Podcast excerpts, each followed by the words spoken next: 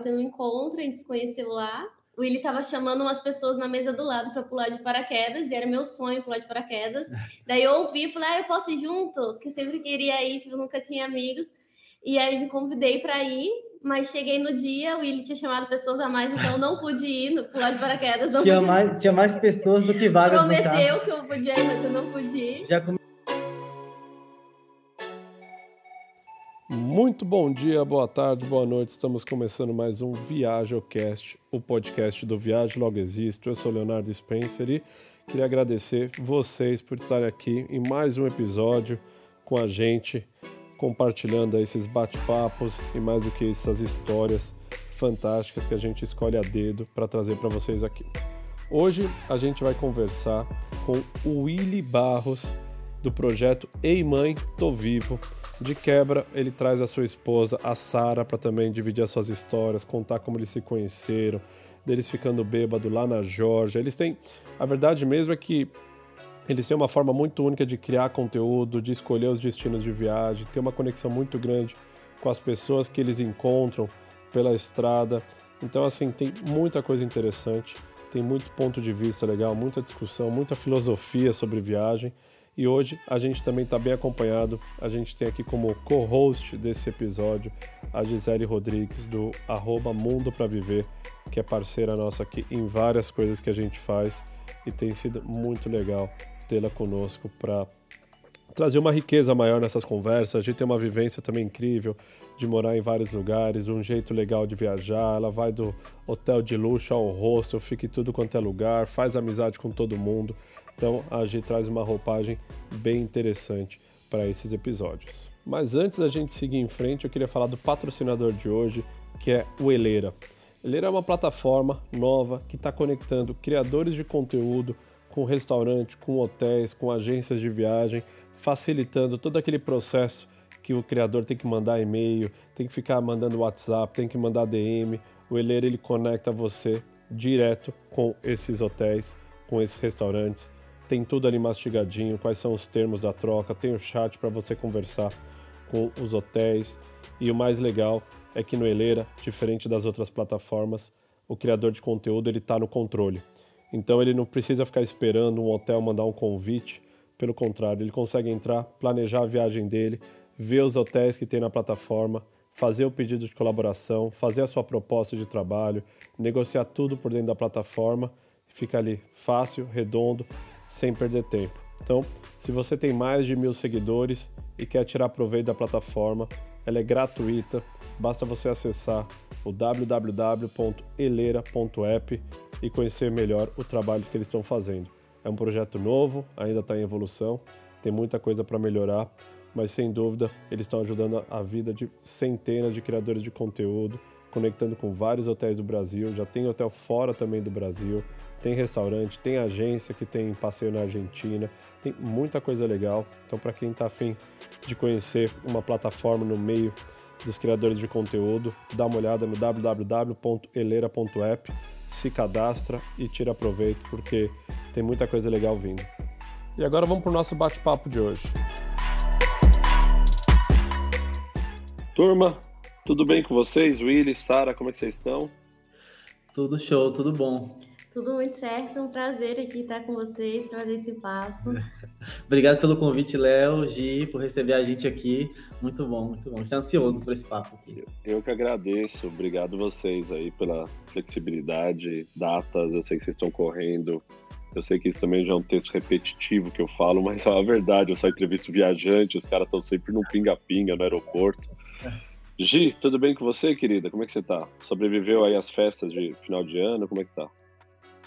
Olha, Léo, eu acho que se a minha voz pudesse falar é porque eu sobrevivi, mas tenho resquícios das festas no Brasil.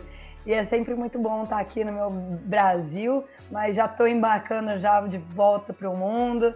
E estou aqui mais um podcast, mesmo com essa roquidão aqui mostrando que eu aproveitei intensamente os dias no Brasil. E é um prazer estar com esse casal aí.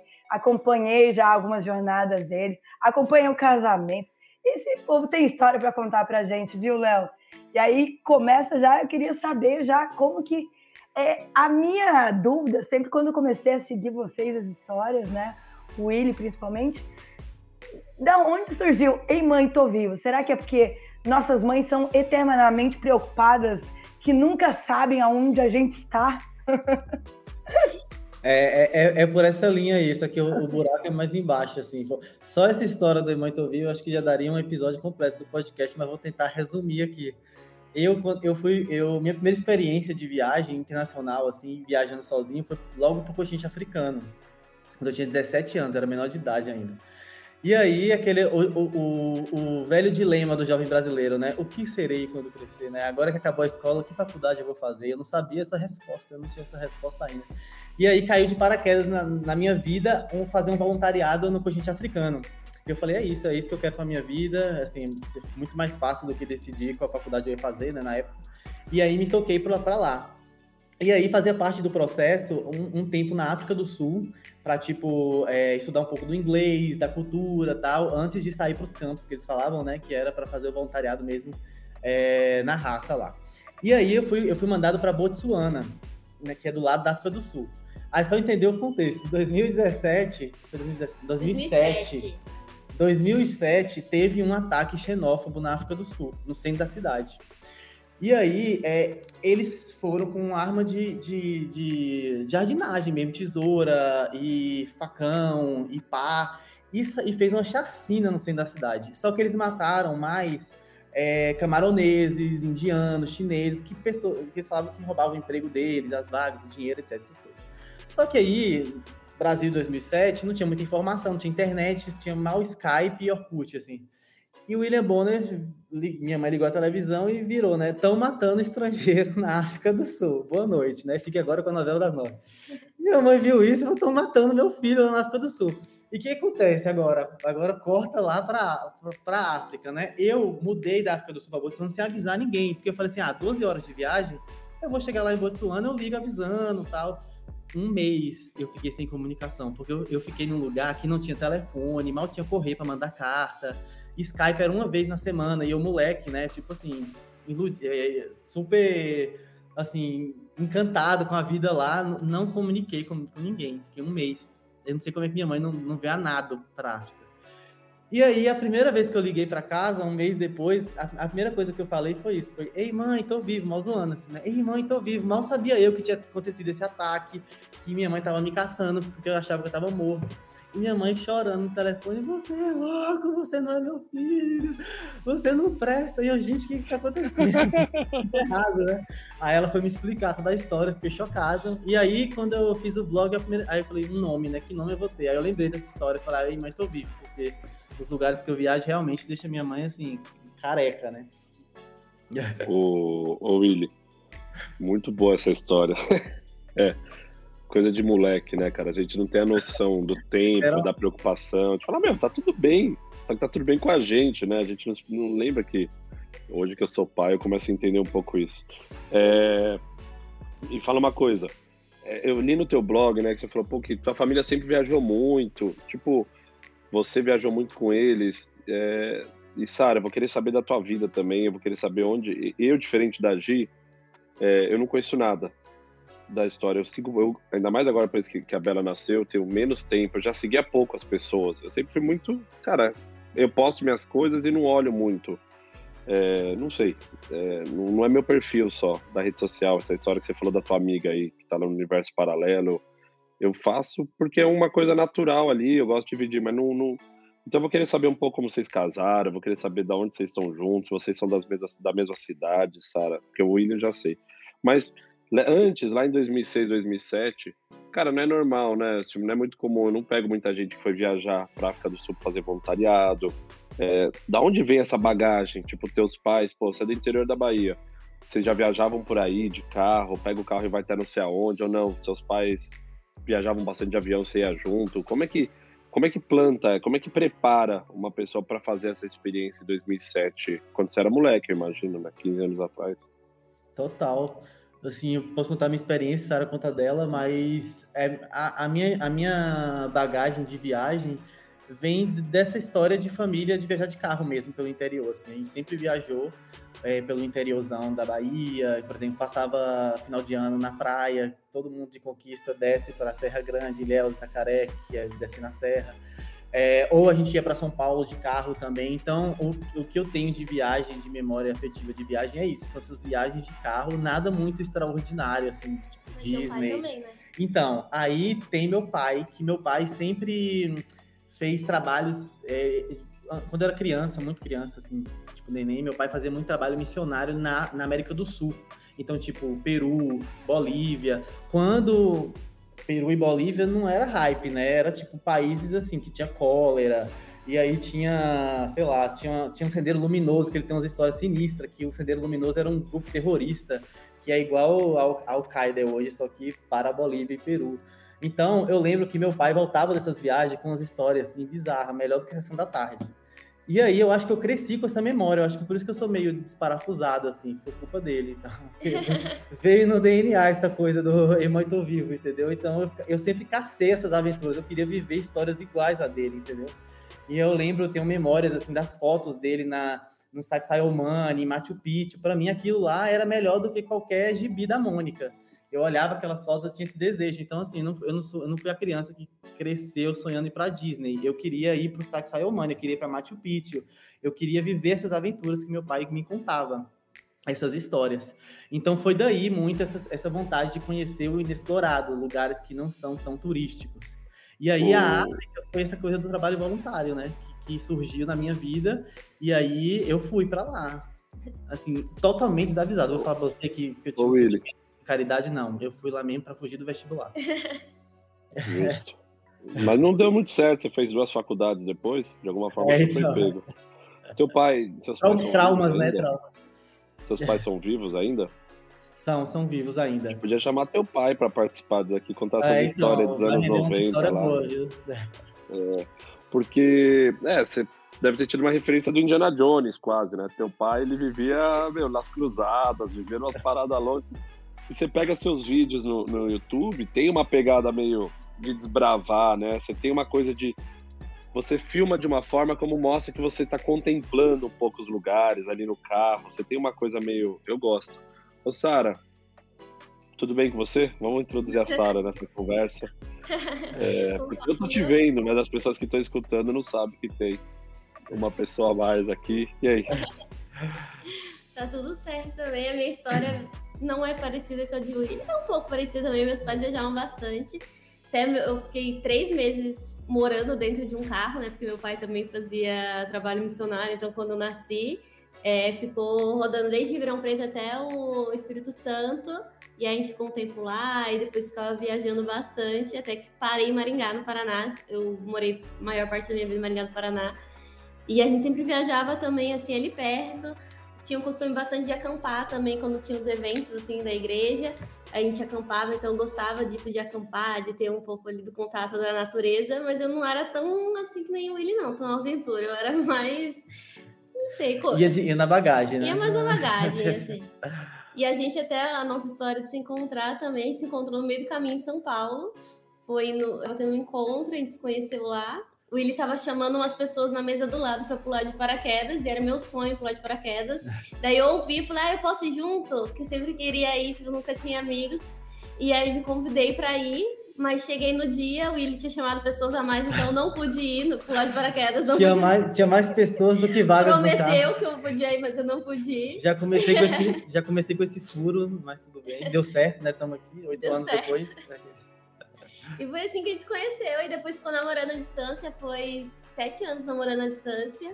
Até quando ele fez a volta ao mundo, a gente namorava já. ele ficou um ano e meio fora. A gente sem se ver. É um resumão é. da história. e nessa pegada, assim, era pra, era pra dar certo mesmo a gente, porque eu, eu sempre fui muito desligado, assim, muito desligado não por maldade, mas porque eu sou uma pessoa desligada. Então, por exemplo, quando eu, eu, fui, eu, entrei no Irã, eu fiquei três meses no Irã. E desses três meses, um, quase um mês e meio também, eu não, eu não falei com ela, assim, a gente não, não conversou, porque eu fico muito envolvido, assim, sabe? Quando eu tô viajando, é, meu tesão é viajar, e aí eu me perco naquilo ali. E aí eu não, não, não liguei para ela, assim, eu só falei assim, tô entrando no Irã, né, de repente. A pessoa que não tem um contexto, não sabe que o Irã é tranquilo, né, de viajar, pronto, morreu, né, uma bomba. Ei, amor, tô vivo, né, é o novo É, ei, amor, tô vivo, é tipo isso. O... Uma coincidência vocês virem de famílias missionárias ou é a mesma religião? Mesma religião. E mesmo é? grupo também. Mesmo grupo. Que é? De cidades diferentes. É, é porque assim, a gente não tem uma religião, assim, tanto que a, a igreja que a gente congrega não tem um nome, nada desse tipo. Mas se fosse colocar num rótulo, seria evangélica, digamos assim, porque é mais para esse lado do que para o católico, por exemplo. E não tem nome? Não tem. Não, não tem. Nome. Cada cidade tem um. É Cada é parecido, não tem nome. Como que você entra? É uma, é uma seita. É, tipo, não, adorei, adorei, quero me juntar. Você só é convidado. É uma seita, né? 30 não, vagas máximas, né? tem o nome da cidade. Então, por exemplo, dela seria a Igreja em Maringá, a minha seria a Igreja Vitória da Conquista. E aí tem, tinha esses encontros, ainda tem, existe, na verdade, esses encontros em São Paulo, que tem lá um, um espaço que é como se fosse uma instância, uma mini cidade. Que tem essas, duas vezes no ano, tem essas conferências internacionais que gente do mundo inteiro, dessas igrejas sem nome do mundo inteiro, vão para lá e se encontram. E aí não, não. a gente. Conta direito isso, Fili. Conta direito, porque assim, eu tô aqui em Jandira, que é uma cidade do lado de São Paulo. Tipo, como eu sei quando eu passo. Não, vou lá, você. Você tá viajando. Você é missionário, tá bom. Você saiu de Vitória da Conquista, você é missionário. Você chegou em Salvador. Se você não sabe o nome da igreja, como você vai achar a congregação? É. Tá? Como você vai é, falar então, para as pessoas, ó, oh, vai, ter, vai ter culto sábado? Aonde? Ah, não sei, procura. É. Os caras estão até hoje. Pô, como é que explica isso? Eu não sei, mas tipo. Não, mas tem o nome tem, da cidade. É, tem o nome da cidade. Então, se procurar, por exemplo, Igreja Vitória da Conquista, daí acha no Google. Mas sempre achar Talvez é, não. é igreja o nome da cidade. É. Mas se eu for em São Paulo, Igreja São Paulo, imagina igreja que vai vir no Google. Então, acho que não achem. Talvez no Instagram hoje em dia Igreja Ó, em São Paulo. Se vocês estiverem um dia pensando por que, que não tá crescendo tanto, eu acho que pode ser por isso, viu? Tá difícil as pessoas acharem. É, tipo, são as mesmas pessoas há, há, há 40 é. anos, né? Por quê? Porque não tem no É só os filhos, é só os filhos da galera, não consegue entrar. Mas pior que é mais ou menos isso mesmo. A de São Paulo tem também, ó. Igreja em São Paulo apareceu. Ó, isso achar no Google. É que você já deve. O cara já deve saber que você é dessa igreja, o Google. Aí ele pega e facilita essa busca pra você. Vai dar certo. O, mas que doideira, legal demais. Igreja em São Paulo, eu vou por aqui, ó. Não, galera, desculpa, eu sei que vocês não estão vendo. Igreja em São Paulo, Avenida Corifeu de Azevedo. Oi, tá vendo? É essa? Eu vou lá. É deve ser, é. Nossa, deve ser. aí no Butantã, ali no Butantã. Oi, você, você mora no Butantã, Gia, aí perto? Não, mas eu já morei muito tempo em São Paulo. Então a Corifeu que é no Butantã. É. Já passei por Corifeu também. Porque Desculpa, eu sempre trabalhei ter, ali, é. ali onde o Léo tá, mais ou menos, Alphaville, eu sempre trabalhei na época no SBT, então Butantã era do lado de Osasco ali, né? Então... Oi, talvez você já passou pela igreja em São Paulo você nem sabe também.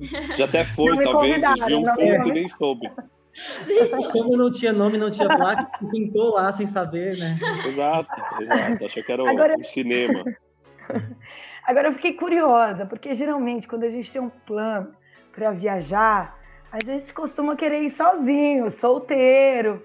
E aí, onde encaixa é... a Sara nessa história? Pode ser essa Como pergunta assim? mesmo? Como assim a gente quer ir sozinho, solteiro?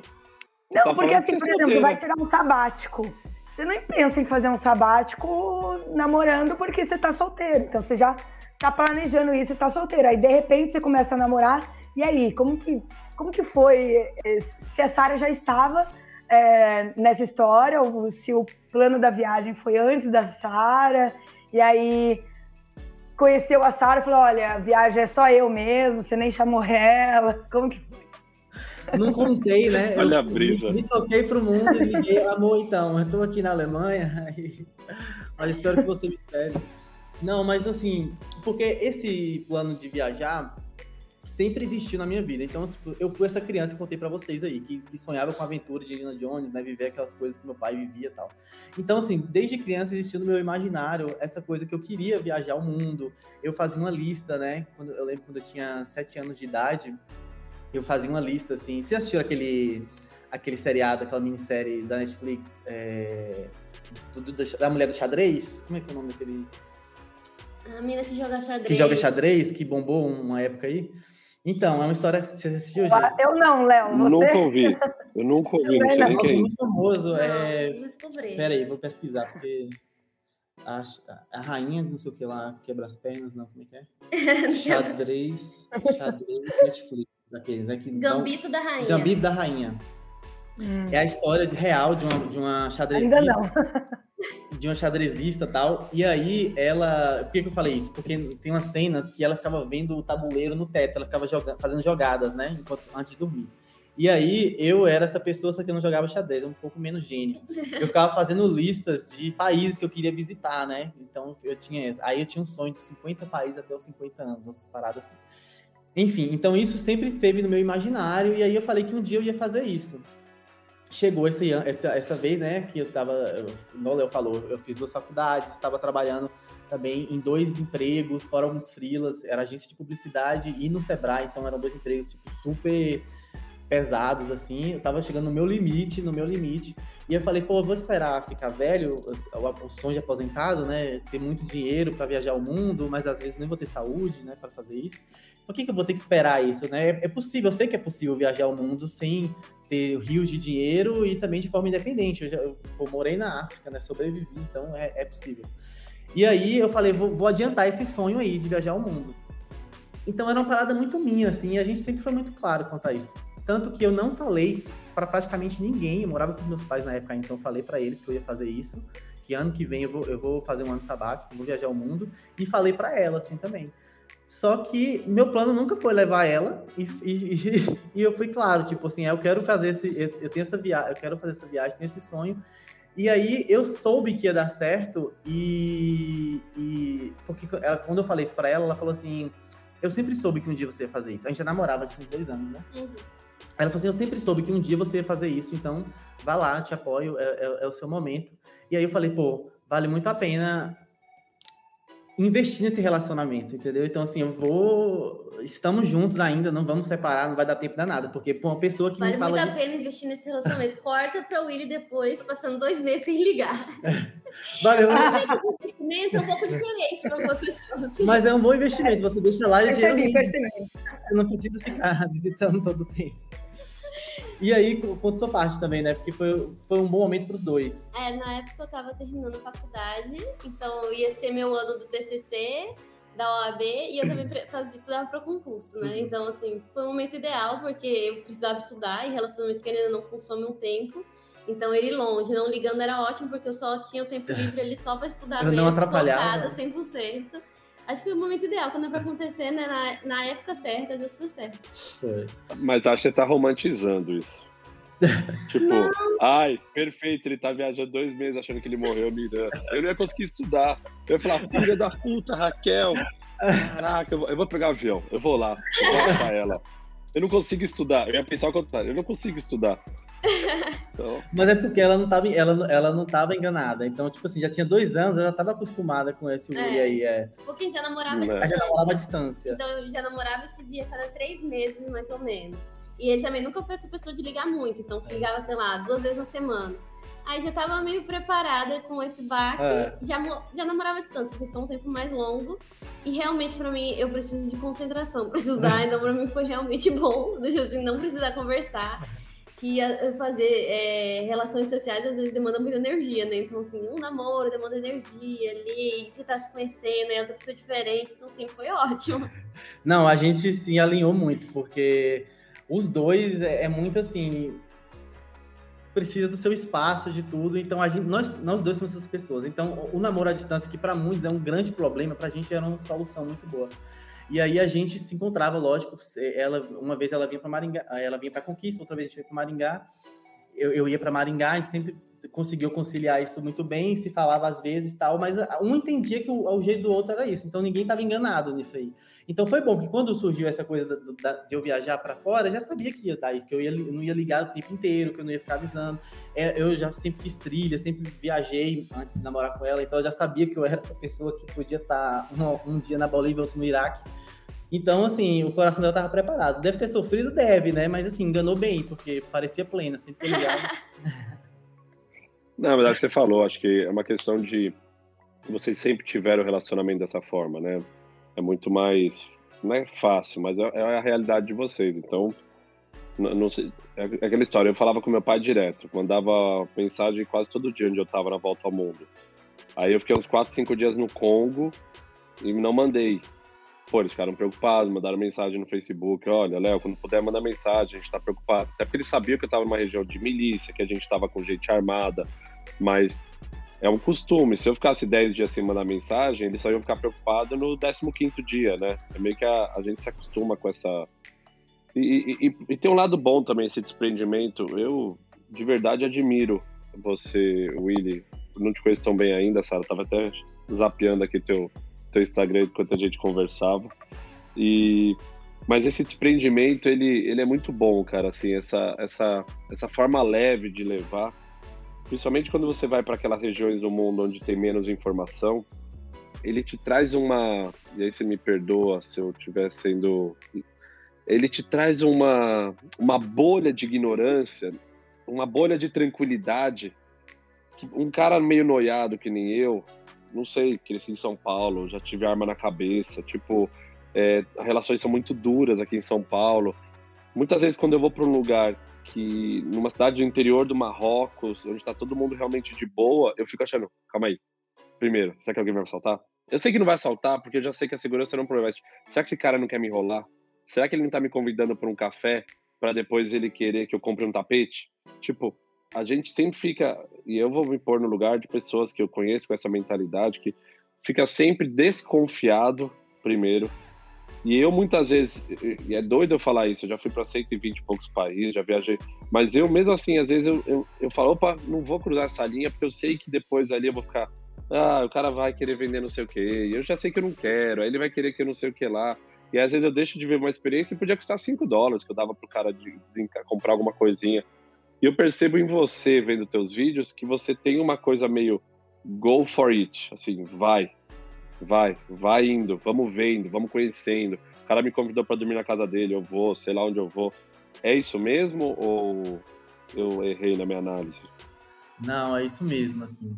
É, e, e é, eu sempre tive essa coisa, acho que vem muito na minha família também, uma visão muito positiva das coisas que pode ser bom, né? Tem o lado ruim, mas é, é, é, é a minha formação, é, faz parte da minha personalidade, então não tem como eu me desvincular nisso. Lógico que quando a gente vai é, vivendo, vai amadurecendo, a gente vai ficando mais desconfiado, né? Menos criança e mais adulto, que é chato, que é triste, né? A gente vai perdendo um pouco dessa inocência. É mas, isso, perfeito. Né? Mas, de certa forma, eu tento cultivar isso, assim, da, da, da, criança. Eu fiz publicidade, né? E uma das regras da criatividade, a primeira, na verdade, é você pensar como criança, ser como criança, né? Que aí somente é, flui é, melhor, assim, você tem ideias mais fora da caixa. E é uma filosofia que eu tento levar para minha vida mesmo, assim. Porque, por exemplo, vocês, né, que viajaram bastante também, um dos medos que eu, um dos grandes medos que eu tenho é da apatia, de ser uma pessoa apática. Então, já vi tanto, eu já, eu já viajei tanto, já conheci tanto, e aí eu, não, eu tenho medo de perder aquela coisa da primeira vez, sabe? Que você chegou num lugar e você fica encantado, que fica emocionado, igual criança mesmo, quando que fica besta com qualquer coisa. Então eu tento, às vezes até forço isso em mim, de me empolgar com o novo. Então, não importa se eu já visitei 300 mil cachoeiras, mas eu chego na cachoeira, eu, eu tento ser feliz por aquele momento ali justamente. Como você faz isso? Fala, fala mais disso. Eu quero estar interessado nessa filosofia aí, porque é isso. É, a pessoa chega para mim e fala assim, cara, como é a Coreia do Norte? Ah, cara, a Coreia do Norte, eu fui lá, um país. Assim. Aí meu pai fala, é normal, isso aí, Osasco, isso aí né? é, é isso, eu normalizei. Eu sempre brinco, se você chegar para mim e falar assim, Léo, temos que ir para Malásia agora. Cara, eu sei que a Malásia é desenvolvida, vai chegar, vai ter Uber, vai não sei o que tem ônibus, tem trem. Cara, só vou falar, dá tempo de eu pegar meu passaporte aqui, meu cartão, só para não morrer de fome. Eu vou com a roupa do corpo. Sim. Mas o meu pai fala, mas para muitas pessoas, se você Sim. falar, vamos pro Vietnã, vamos pra Malásia, que para mim é parecido, o cara vai pensar, não, como assim Vietnã? Deixa eu ver onde eu vou, deixa eu estudar. Então, eu relativizei muita coisa. Uhum. E aí eu, eu não perdi a empatia, mas eu perdi o buzz um Sim. pouco o lugar precisa ser um pouco a mais, tem que ser um plus, assim, tem que ser um a mais para olhar e falar assim, porra. Senão, às vezes, eu chego e falo assim, ah, interessante. Mas, ah, cara, olha, o, olha aqui, não é muito. O Rio tá fedendo. Às vezes eu, eu olho para um lado, tipo, a infraestrutura da cidade é uma bosta. Eu tenho um lado meio assim, eu gosto de lugar, eu gosto da. Eu gosto de natureza, eu go, mas eu gosto também quando eu chego numa cidade e falo, porra, a galera podia cuidar melhor da cidade. Eu fico meio puto, olha a calçada como é ruim. Tipo, eu tô velho, sabe assim, desse lado? Resumindo isso, tem um espírito de velho dentro de você baixo. É, então, tem espírito. Aí tem um lado criança que fala assim, porra, mas olha lá, caraca, olha aquelas crianças jogando bola na praia, que da hora. É tipo, são dois. Eu me impressiono com coisas mais mundanas e, e tá mais ligado às pessoas. Mas quando eu olho assim, administração pública, eu olho esse lado mais de velho, eu olho e falo, porra, sacanagem, eu vim aqui nessa cidade, oh, altos prédios históricos aqui, tudo abandonado, tudo sujo.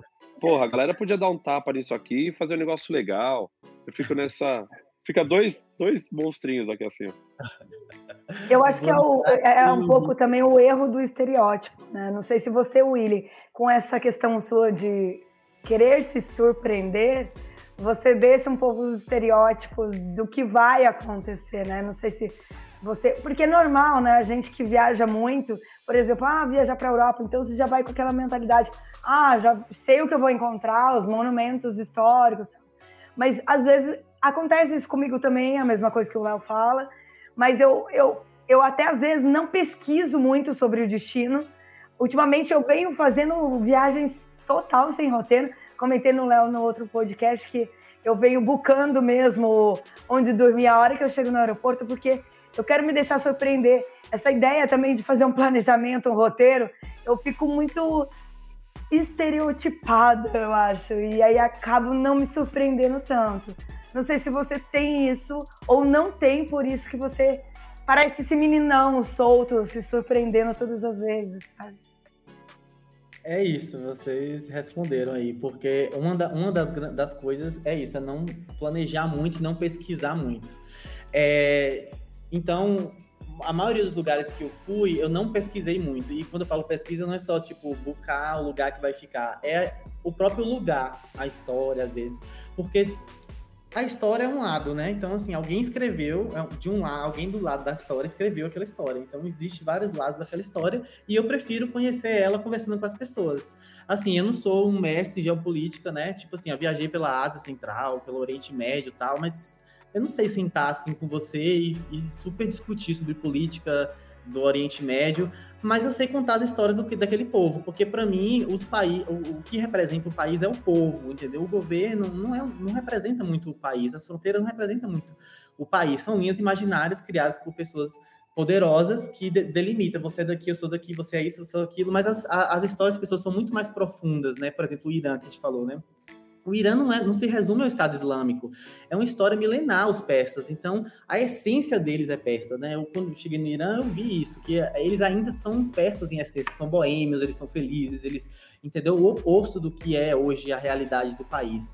Então eu prefiro muito mais descobrir a história de Gi, de Léo, de Mohamed, de Paula, de Sequim, pela boca deles, do que lendo, porque quando eu leio é, pesquiso, então já vou com a pré-conceito, né? Tipo, pré-definições. E aí, se eu não encontro aquilo que eu li, que eu pesquisei, eu fico frustrado. Então, ainda mais na internet, que é um mundo maravilhoso e colorido, né? Um clipe do Coldplay, tudo é incrível, tudo é para tomar uma bala de êxtase, tudo lindo. Aí você chega no monumento, num dia nublado, acabou a tua experiência, é porque a foto que tu viu era o sol ensolarado, a luz batendo perfeita entendeu? Arco-íris e unicórnio saindo de trás da Torre Eiffel. E aí você fica, caraca, eu não encontrei isso. Mas se eu não espero absolutamente nada, um dia nublado pode me surpreender, assim. Então eu, eu vou estar emocionado por ter conseguido chegar ali. Então eu sempre olho meu background também. Não sei se Sara pode falar a experiência dela também, mas, por exemplo, eu fico, caraca, eu sou de Vitória da Conquista, interior da Bahia, Nordeste, Brasil, América do Sul, olha onde eu vim parar, na, sabe? Tipo, na Índia, que loucura. Aí eu fico, eu fico nessa viagem, aí eu fico feliz por ter conseguido chegar em mais um, conquistado mais um lugar. E aí, quando você tá aberto a isso, é, aí de repente coisas aparecem, pessoas aparecem, e aí essas surpresas que fazem a gente ficar na euforia. A euforia acho que vem da surpresa. Então, quanto mais planejado no sentido de é, eu, eu, eu, tenho expectativas, menos surpresas e menos euforia. Então tudo fica banal, realmente. E aí acho que a, a, criança é divertido, ela é divertida porque tudo surpreende ela, tudo é novo para ela, né? Então eu acho que eu busco isso, ser, ser surpreendido, assim, por mal ou por bem. eu tenho, eu tenho, eu não tenho nem olhado foto dos lugares, é, somente por gostar de fotografar, por justamente criar essa expectativa e hoje em dia você constrói tanta coisa digitalmente, essa história da, do unicórnio, arco-íris, aí você chega lá e você fica. Eu vou, eu vou. Mesmo, mesmo lugares, tipo, eu tô vendo para Mendonça, na Argentina. Tipo, eu dou uma pesquisada para saber assim o que tem, tem algum patrimônio da humanidade. Eu pego umas referências, porque já aconteceu também de eu ir para uma cidade como Mendonça e não saber que 40 quilômetros dali tinha uma vista, tipo, de um parque, tinha um parque que era muito mais muito mais legal que a cidade e eu podia fazer uma trilha de um, dois quilômetros para ver o Aconcagua. Cara, eu acho maneiro fazer mais essa trilha do que ir numa vinícola, que eu nem bebo. Então, para mim, isso nem faz sentido ficar indo nesses lugares tanto. Então, hoje eu tento dar uma olhada assim, só para falar o que, que tem por perto, que às vezes é melhor nem ficar na cidade, é melhor ficar ali, que é mais a minha cara ficar fora. Mas eu não olho foto, não olho nada. Na real, eu tenho bocado. Assim, eu não consigo mais fazer bucar no aeroporto, ainda mais com bebê agora. Não dá para ser tão maluco assim. É, já fiz a minha cota da volta ao mundo de carro, eu não sabia onde ia dormir. Mas assim, eu viajo às vezes daqui 10 dias eu buco a viagem e vai. Porque eu concordo. Hoje eu tenho que fazer um esforço para garantir que eu vá para lugares que me surpreendam. Tipo, eu fui para Alter do Chão agora. Pô, aí não precisa. Lugar lindo. Banho de rio, só de você tomar banho de rio, ver minha filha lá brincando na água todo dia, você... eu sou surpreendido. Eu sou muito mais surpreendido pelas pessoas do que pelos lugares hoje em dia. É, acontece com vocês também? também? Isso. É. Essa é uma realidade também. A gente é surpreendido muito mais por pessoas do que por lugares. E eu acho que é geral, sabia? Porque eu fico pensando, por exemplo, quando você faz uma viagem e aí você volta daquela viagem e você vai contar as histórias, né?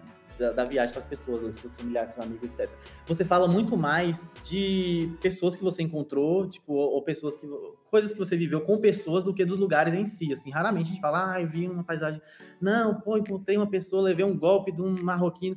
Então sempre está envolvido as pessoas, porque eu acho que as pessoas são muito mais interessantes do que os lugares, entendeu? Então é importante as conexões na viagem. É verdade. E, e, e, até eu quero saber algumas histórias aqui, Léo, mas só fazendo valer aí é, Bahia, eu fiz um mochilão pela Bahia na pandemia, que não aguentava mais ficar em casa. Foi aí que o meu.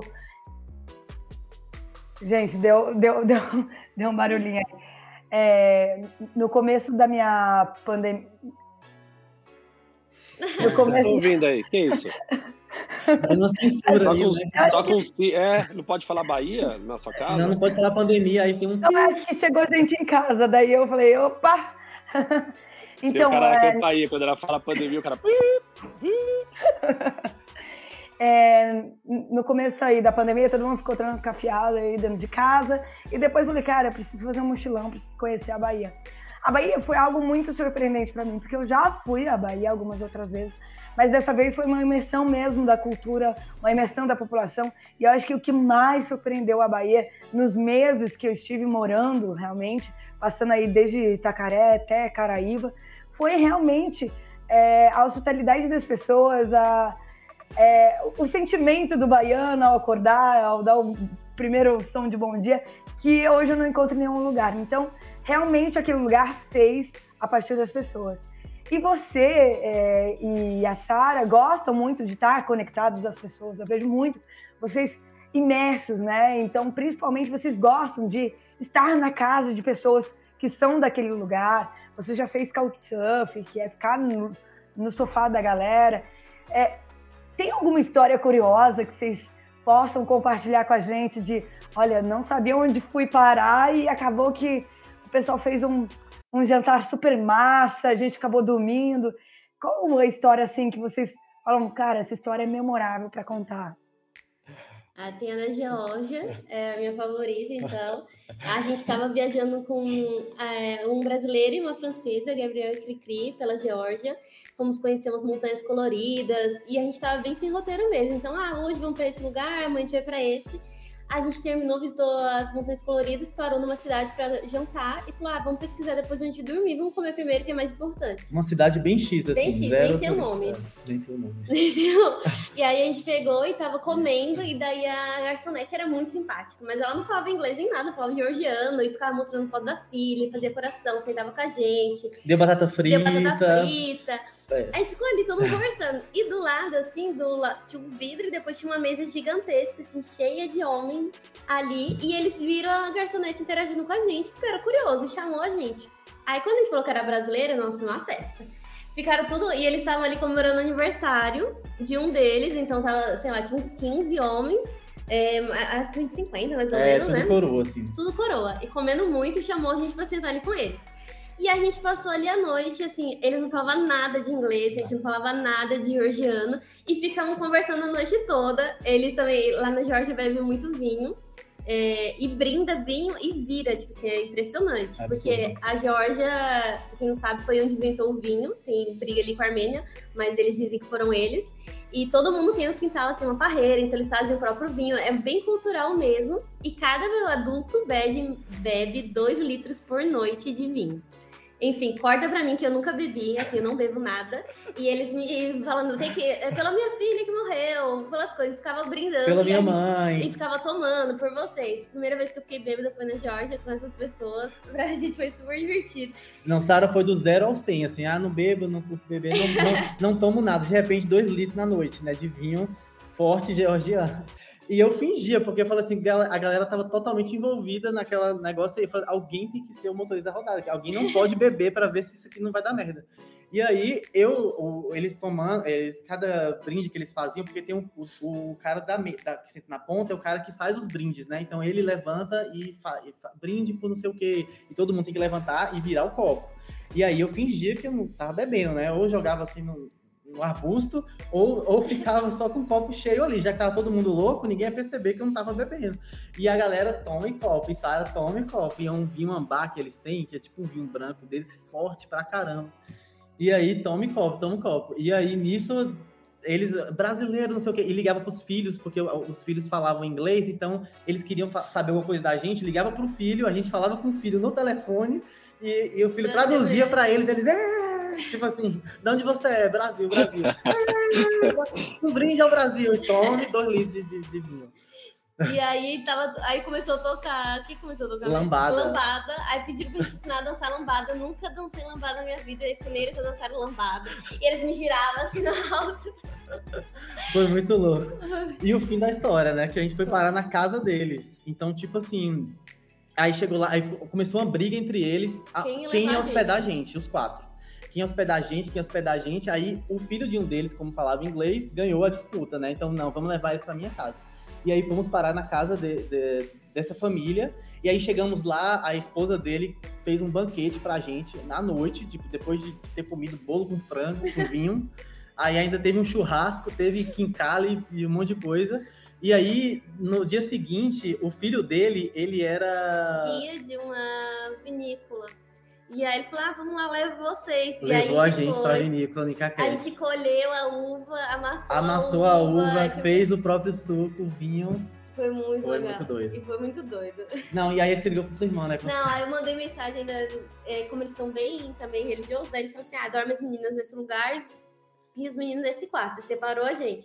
Daí eu só deitei, mandei mensagem pra minha irmã, falei assim, ai, ah, fiquei bêbada pela primeira vez na vida, e eu sou do tipo que dá risada, porque a gente sempre ficava curiosa, como vai ser quando ficar bêbado? Porque, gente, eu queria rir, aí eu ficava na minha mente, não pode dar risada, não pode dar risada, e eu queria muito dar risada. E ria, não. E aí eu falei, e tô na casa de umas pessoas que nem falam inglês, não sei quem é, vou dormir. E a minha irmã só recebeu uma mensagem, ficou desesperada. Tipo assim, estou assim, bêbada na casa de estranhos, vou dormir no quarto separado de Willy. É, é a mensagem que ela mandou pra irmã dela, imagina, a irmã dela, meu Deus, você tá louca, velho. Claramente vocês precisam de um curso de comunicação, o casal. É esse, não é nada, vocês são perfeitos, mas vocês têm que melhorar a comunicação, vocês criam ansiedade. Estou num quarto, lá Georgia, não sei nem o nome da cidade, separado do Willy, bêbada, não consigo controlar a risada. Sua irmã falou: Porra, drogaram minha irmã preciso ir lá na Georgia. Ela nem sabe, ela foi para Georgia nos Estados Unidos, não sabe nem o país que você tá direito.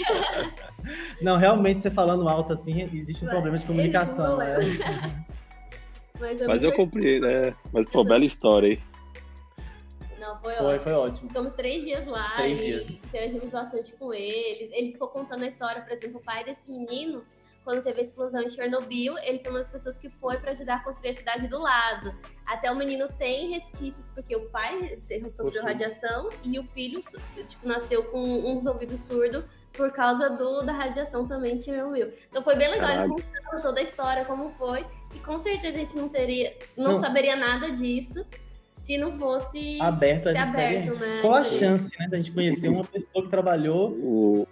em Chernobyl? Impossível. Tipo, E Ele falava inglês, o filho, né? Por isso que deu Sim. pra comunicar. Você sabe, pegando carona nessa história, não sei, a turma teve em 94 teve o genocídio em Ruanda. Inclusive tem o filme Hotel Ruanda, que é famoso, mas tem literatura, tem livro pra caramba e os- eu gosto de ler. Hoje leio menos, mas eu tinha, tinha lido vários livros. E aí quando nós chegamos em, em, em Ruanda, não sei como, não lembro agora, a gente conseguiu um convite de um- uma mulher que ia abrir um hotel ainda, ela estava construindo umas casinhas assim, é, perto de Kigali, que é a capital. E, cara, vamos, lógico, porra. Qualquer economia ajudava e a gente dormia no carro, tem uma casinha com chuveiro, qualquer coisa vai ser top.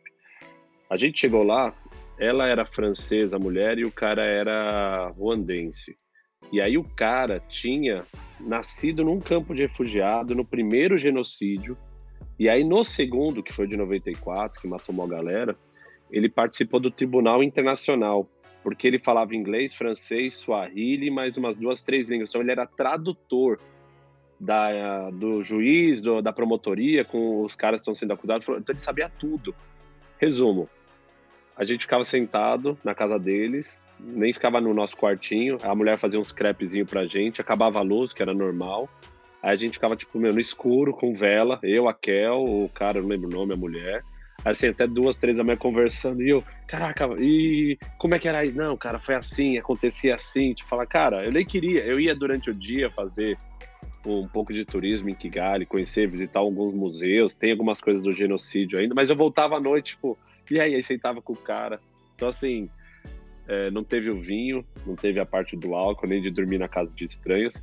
Mas tinha essa coisa de você tá caraca, meu, o cara sabe tudo, ele viveu isso, ele tá me dando uma aula aqui, eu, tipo, Zé de tudo aqui, tinha ali dois livros, três, e o cara. A viagem é muito doida quando acontece esses encontros casuais e que te levam em lugares que você fala, caraca, aquele filme ou aquilo lá que eu vivi 20 anos atrás agora conectou com isso. Ele faz essas conexões do passado e eu sou muito fã também por conta disso, esse lado que você não controla e, e acho ótimo, porque a última coisa que eu quero também, em algum grau, é controlar essas Sim. viagens. sim. Nossa. Mesmo quando eu viajei de carro, eu controlava um pouco porque eu tinha esse lado da insegurança da minha mulher, da Kel também. de- Eu sabia que se eu fosse assaltado na estrada, muito provavelmente ia acabar a minha viagem. Uhum. A Raquel ia falar assim, puta, pra mim não tô afim de ficar com esse risco de vir um cara e pôr uma arma aqui. Então, eu tinha que estar sempre um passo à frente de falar assim, não, calma aí, vamos evitar correr muito risco desse lado para que a gente... Mas a viagem é muito legal por conta disso, né, cara? De... Conta um pouco... Vocês têm viajado juntos agora? Uma pergunta. Ou não? Cada um continua ainda na sua pegada? Seguimos viajando Seguimos juntos. viajando juntos. É. Desde quando a gente casou, a gente tá nessa vida nômade, assim, a gente não tem um lugar fixo mais, a gente tá aqui na, na cidade da minha família, um mês, né, um mês Hum. e pouco, já, dia 5 já vai para Maringá, para a cidade de- da família de Sara, vamos ficar lá também um mês, um mês e pouco, e depois a gente não sabe para onde a gente vai, se vai continuar no Brasil, se vai para fora, mas já tem dois anos que a gente tá nessa vida nômade, né? A gente começou em novembro. A gente casou em novembro, dia 1, né? De Dia 1 2020. De 2020, novembro de 2020. E daí a gente partiu pra Turquia. é, e de lá a gente rodou Turquia, ficou três meses lá, depois foi pra Albânia, três meses, depois foi pra Montenegro, depois Geórgia e depois Marrocos. E aí a gente veio pro Brasil. E uma coisa muito Nossa, legal é. que assim, Oi? Não, que aliás, a, a vivência de vocês no Marrocos foi demais, né?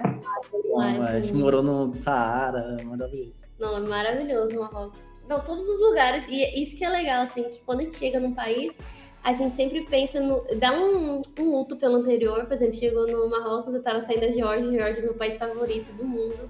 Moraria lá fácil. E aí tava aquele luto, né? E aí e também compara as experiências com o lugar anterior. E aí a gente precisa se esvaziar, né? Pra se abrir pro que aquele país tem pra nos dar. E às vezes é algo totalmente diferente, porque às vezes a gente já fica assim, ah, sabe, meio atento para ver os sinais, eu disse assim, ah, talvez ali eu vou encontrar é. essa coisa. E comparando com a experiência anterior, mas nunca surge do mesmo jeito da outra, da outra vez. Nessas né? experiências que marcas, cada vez ela só surge naquele momento que a gente relaxa, que a gente tá tipo, só aberto, assim, para receber, não tá esperando nada, e aí acontece uma nova experiência.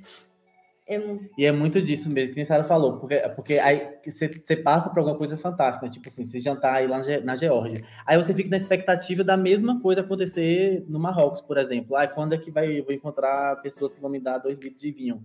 Mas não vai acontecer, né? Então, só no momento que você desencana, fala assim, ah, o Marrocos não, não vai dar em nada. Aí, pum, aparece alguma coisa louca que acontece, né? Tipo, quando a gente morou lá no, no Saara. Então, é muito disso, assim, é, existe o luto e, e tem, tem, as duas coisas, né? Tem o medo do, do, a, a, do, o problema de não planejar é o medo da manhã, que eu sempre tenho medo, né? O que será, o que será? E quando você viaja também há, um muito tempo, um longo período, a mudança também é sempre é igual você pular de paraquedas ou de fazer um rapel, né? A sair daquela, tirar o pé do chão é sempre ruim. Depois que tá lá no ar, você acha um máximo, se você já pular. E aí o. Léo, né? Tipo, não. É... E aí quando você. Falei, já pulou hoje? Hã? Não, e não tenho a menor vontade. Nossa, Tô no mesmo. Não tá, na tá mesmo grupo, mas minha vida, Tá confortável minha vida, tá ótimo. Já passei por uns perigos de quase morte aí em é, terra, então tá bom. É. É. Já tem muita história, né? Não precisa mais dessa, não. Mas o, o, então vocês provavelmente teve essa sensação também, né? Então, sempre quando a gente vai mudar de lugar, tem aquela incerteza, né? O que será desse lugar? O que esse lugar me espera? Porque quando a gente fica, como a gente viaja, fica muito tempo num lugar, né? A gente nunca passa pouco tempo, né? A gente passa meses ou semanas. Então, a gente já sabe ir, por exemplo, automático num mercadinho, já sabe o nome de algumas pessoas, já sabe a pé, se locomover. Então, você vai sair daquela zona de conforto para o zero de novo. Então, dá uma ansiedade, é ruim. Mas aí quando você atravessa a nova fronteira e chega num novo lugar, você vê que é exatamente a mesma coisa. Tipo assim, tem o Zé da padaria, tem a Maria do, do, do entendeu? Tem a igreja, tem a praça. Aí você se sente cômodo de novo, mas sempre rola esse processo, acho que é humano, né? Da, sai da zona de conforto, sempre dá um medo, mas quando você atravessa, você fica, ah, que legal. Então, é, é muito disso, assim, de, de, essa quebra de expectativa, assim, de, de viajar a longa distância, há, muito tempo, é, é, muito legal. E aí, a gente voltou para o Brasil e começou a viajar pelo Brasil. Uhum. Aí a gente viajou, esse ano a gente foi para Rio Grande do Norte, Chapada Diamantina, a gente ficou um tempo lá. Aí depois Rio Grande do Norte, Maranhão, Piauí, né? E visitamos uma chapada na, no Ceará.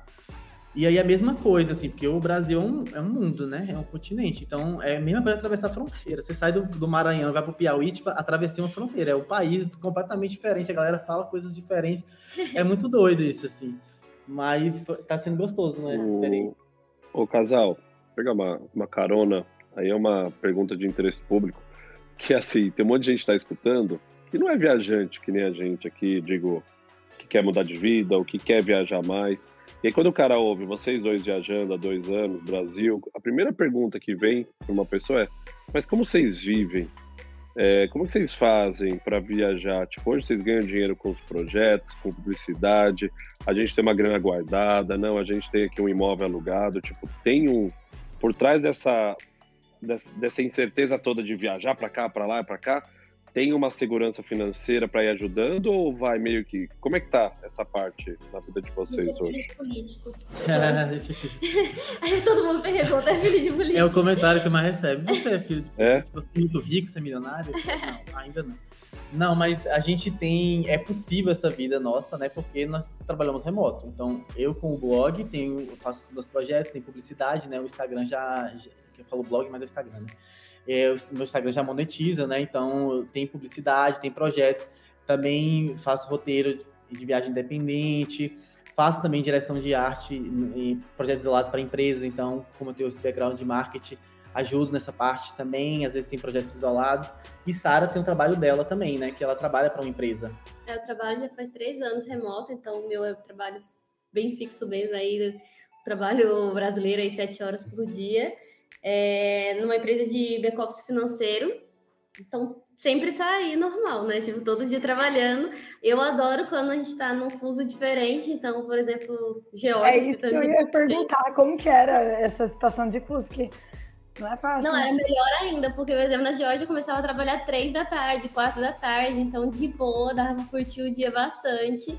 E também é um trabalho flexível, apesar de ter horários assim que a gente precisa estar, porque, por exemplo, parte financeira, então tem coisa de horário bancário, etc.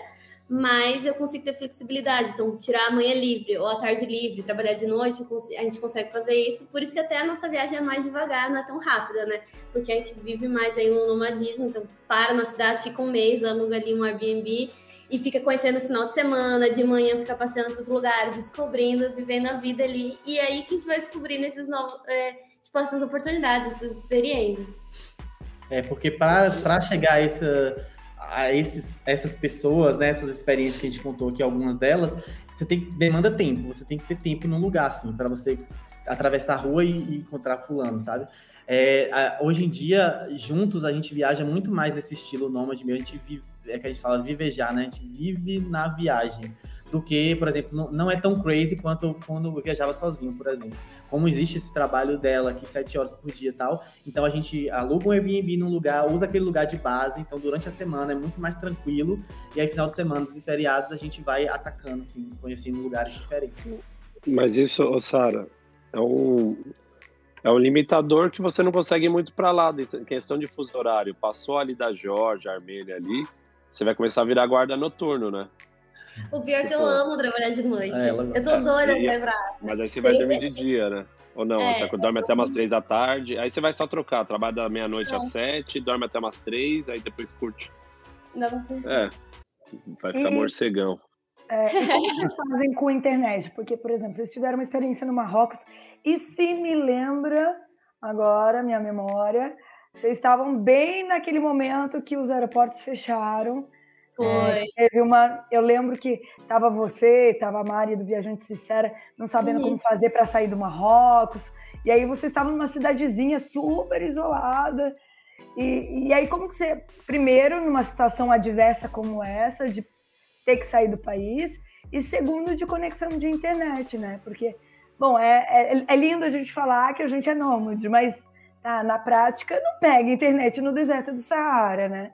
Pegava, pegava. Ah, é? A reunião da minha vida foi no deserto do Saara. A internet maravilhosa. Foi muito boa a internet. É bizarro. E aí ela, ela no meio do, das dunas e as dunas atrás, camelo passando, e a galera, nossa, esse background seu é muito bom, lá, os camelos passando. Ela é muito bom, isso aqui é. Até se mexe, né? Até se é, mexe. É, se JPEG, é um GIF, é um GIF, é. não é JPEG isso? Ele se mexe, é. o camelo. Interessante. Não, a, gente, a gente reforçando o clichê do nome digital, né? Trabalho em qualquer lugar, estou aqui no meio do estado. Não queria reforçar esse clichê, mas é verdade, pô. Tô trabalhando aqui no deserto do Saara. Era muito boa a internet, era bizarro, velho. Mas era conexão via telefone? O chip de telefone que você estava usando? É, é, é era é muito boa a internet. Eu, eu, eu, não sei se vocês têm isso, mas eu acho a internet nos países fora do Brasil é muito bom. É muito, bom, é muito barato e muito bom. No Marrocos a gente gastava o quê? 10 dólares por mês e tinha internet limitada? Nem isso, né? Era, não lembro. Era muito A gente estava cinco minutos antes de vocês entrarem, eu estava conversando com a Gi aqui, né? A gente entrou 10 minutos antes. Falei, ah, já tô na sala, entra aí. Aí eu tava falando, putz, é foda, eu tô em São Paulo, vai, maior cidade do hemisfério sul. Eu falei, direto, a internet dá umas travadas aqui, chove e cai a luz. Eu tava meio que chorando um pouco essa infraestrutura. Eu falei, uma vez eu tava em Taiwan e deu um tornado, 200 e poucos quilômetros por hora de vento. O prédio que eu tava, o luz fazia assim, eu, e não parava a luz, não parou a internet, não parou nada. A gente fala, caralho, os caras são sinistros. Mas eu eu acho assim, tem é 880. Acho que hoje em dia tá mais fácil, principalmente quando é telefone. Internet de cabo, talvez você não ia conseguir ir ao Zazarte, umas cidades mais perto lá do deserto, talvez fosse um pouco não, mais. Oi, Zazarte. Então. Você até consegue, o Zazarte tem internet a cabo. Mas às vezes é mais confiável a conexão aqui no telefone. Tipo, em Mianmar era a mesma coisa. Em Mianmar, tipo, tinha internet a cabo em alguns lugares, mas a telefonia era muito mais, muito mais confiável e em alguns lugares não tinha tanta gente usando, você usava a banda só para você, aí você voava. Uhum. Porque é muito melhor um país investir. Tem muito mais gente com telefone celular hoje que nem usa internet em casa, né? Meus pais, viram e mexe, mas tá no celular, assim, tipo, nem. Mas é doido isso, porque realmente, comparado com 10 anos atrás, quando eu fui viajar a volta ao mundo, internet era um eixo, cara. Era um eixo, não tinha. Era um ponto, assim A gente começou fazendo vídeo para YouTube, era, uma, era um desejo meu. E eu parei porque eu não conseguia fazer o upload de vídeo. Não, imagino. Eu lembro que o YouTube, hoje se você manda um vídeo para, depois você manda o mesmo arquivo, ele continua às vezes o upgrade, o upload no mesmo lugar. Eu lembro eu em Porto Alegre, isso deve ter sido por volta de 10 de maio de 2013, ou seja, no meu quinto dia de viagem saindo de São Paulo indo para o sul. Eu acordava de madrugada para ver se não tinha caído a conexão e aí vira e mexe no hotel que eu tava, perdia. Eu tinha que mandar o arquivo de novo. E mandar o arquivo de novo. Aí chegou uma hora e falei, ah, não dá. Não dá porque, cara, hoje em dia você vai. Você falou, tava no deserto do Saara, você não tava no deserto, né? Eu acho, você não tava lá dentro, você devia estar na beirinha dele, porque lá dentro talvez não tenha conexão, porque não tem antena de propagação. Mas você tava conectada com o seu trabalho no Brasil, trabalhando e fazendo seu trabalho normal, né? É da hora uhum. isso, né? Não, hoje é muito mais fácil é, viajar nesse sentido, assim, porque é, internet, informação, tudo. Então, por exemplo, quando eu comecei a viajar lá, lá atrás, em 2008, 2009, que eu fui para Bolívia, Peru, pô, não existia, não existia blog falando disso, era um grande mistério, não, não tinha Google Maps, entendeu? Para você. Eu, eu tava pensando, eu tava conversando com Júlia, inclusive, essa a, que tava hospedada aqui na minha casa, né? O que, a gente fazia, né? Tipo assim, eu tentei puxar da minha memória e não tava lembrando. Como é que eu cheguei em tal lugar? Não, como é que a gente pegava um ônibus? Como é que eu sabia que oh. tinha que pegar um. onde era a rodoviária daquela cidade? Como é que a gente fazia? Eu não, eu não consegui lembrar, velho, como é que a gente fazia sem o Google Maps antes. Eu não, não você perguntava para as pessoas, você olhava a placa. Eu fui para a Europa com meus pais em 96, a gente estava falando disso, eu tinha 11, 12 anos. Eu lembro a gente perguntando as coisas na rua, tipo, meu pai. Meu pai nem fala inglês nem nada, então era tipo, família buscar pé, a gente tentando. meu, meu pai rolando no espanhol, sei lá, perguntando pros alemães, alemães respondem qualquer coisa. e a gente errava. Era para ir para França, a gente entrou na Alemanha. Aí meu avô chegou, a gente perdeu um avô por 24 horas, a gente não achou meu avô. Achando, a, gente, a, gente, achando que meu avô ia estar perdido, a gente chegou lá, meu avô tinha ido passear de barco, tava no café tomando café. Então, assim, Acho que as paradas eram mais da hora até nesse sentido, porque você tinha mais acaso, você tinha mais. É o que você uhum. falou, quando você volta de uma viagem, a gente conta geralmente uma roubada, né? Ah, cair numa roubada, ou uma situação de muito perigo, ou uma situação assim, ok, mergulhei com um tubarão baleia, não sei aonde. Puta, isso é transcendental, legal. Mas o dia a dia mesmo é muito pasteurizado hoje, né? Ele é meio igualzão. Você sai de Roma e vai para Paris, ou você chega em Xangai, tem as mesmas lojas lá, geralmente. É o Starbucks, é Intimississime, é não sei o que, a Zara. Então, eu acho que no passado você se perdia mais, você chegava às hum. lojas, você se impressionava com as Caraca, olha que loja louca, porque não tinha lugar nenhum aquilo, não vendia, sei lá. Mas e... era, acho que é, e eu acho que é muito ser humano, a gente sempre foi muito intrigado com o cotidiano, né? A grande prova disso é o sucesso, né? Por exemplo, dos stories, do Instagram tal, que gosta de ver a vida da outra pessoa, o que, que ela tá fazendo. Então eu acho que também o que é mais interessante numa viagem é você ver como é que aquelas pessoas vivem, então, não sei se vocês têm essa experiência, mas quando vocês mostram, por exemplo, às vezes você faz um super vídeo de, um, de uma paisagem incrível, mas o que dá mais view é, por exemplo, quando você mostra a rua lá, o, o supermercado. O perrengue, né? A galera gosta de ver supermercado. Como é que é o supermercado aí? Se é igual, se é o mesmo arroz. Então, a gente é muito curioso, né? Como é que as pessoas vivem do outro lado tal.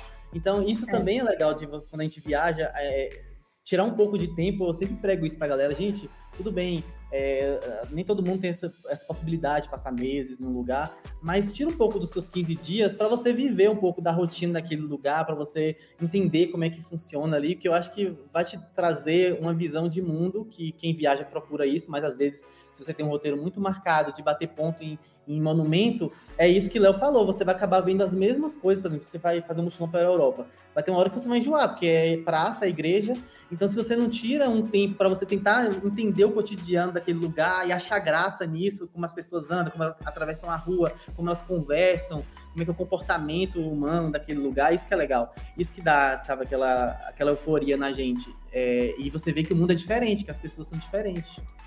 E eu acho que o, o lance da viagem também, não sei para vocês, eu, as pessoas falam, ai, cara, me dá uma dica de viagem. Eu falo, olha, primeira dica, seja amigo do recepcionista do hotel, do hostel, porque ali vai ser o caminho para você entender a cultura local.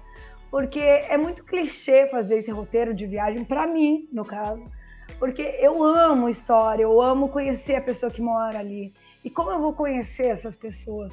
através delas. Então, olha, me dá uma dica onde você almoça, onde você frequenta, qual é o bar que você vai. Vai para esses lugares. E esses lugares eu tenho certeza que não está num guia quatro rodas, não está num blog de viagem, de repente, né? No seu pode ser que esteja, William. no seu pode ser que esteja. E, e eu acho que isso faz com que você faça esse intercâmbio cultural. E eu lembrei agora vagamente que eu estava aleatoriamente no interior da Romênia, e aí estava com uma galerinha num hostel assim, cara, vamos dar um rolê, vamos conhecer essa cidade, uma cidade de praia ali. E aí a gente escutou uma música, quando a gente viu, a gente estava dentro de um casamento romeno.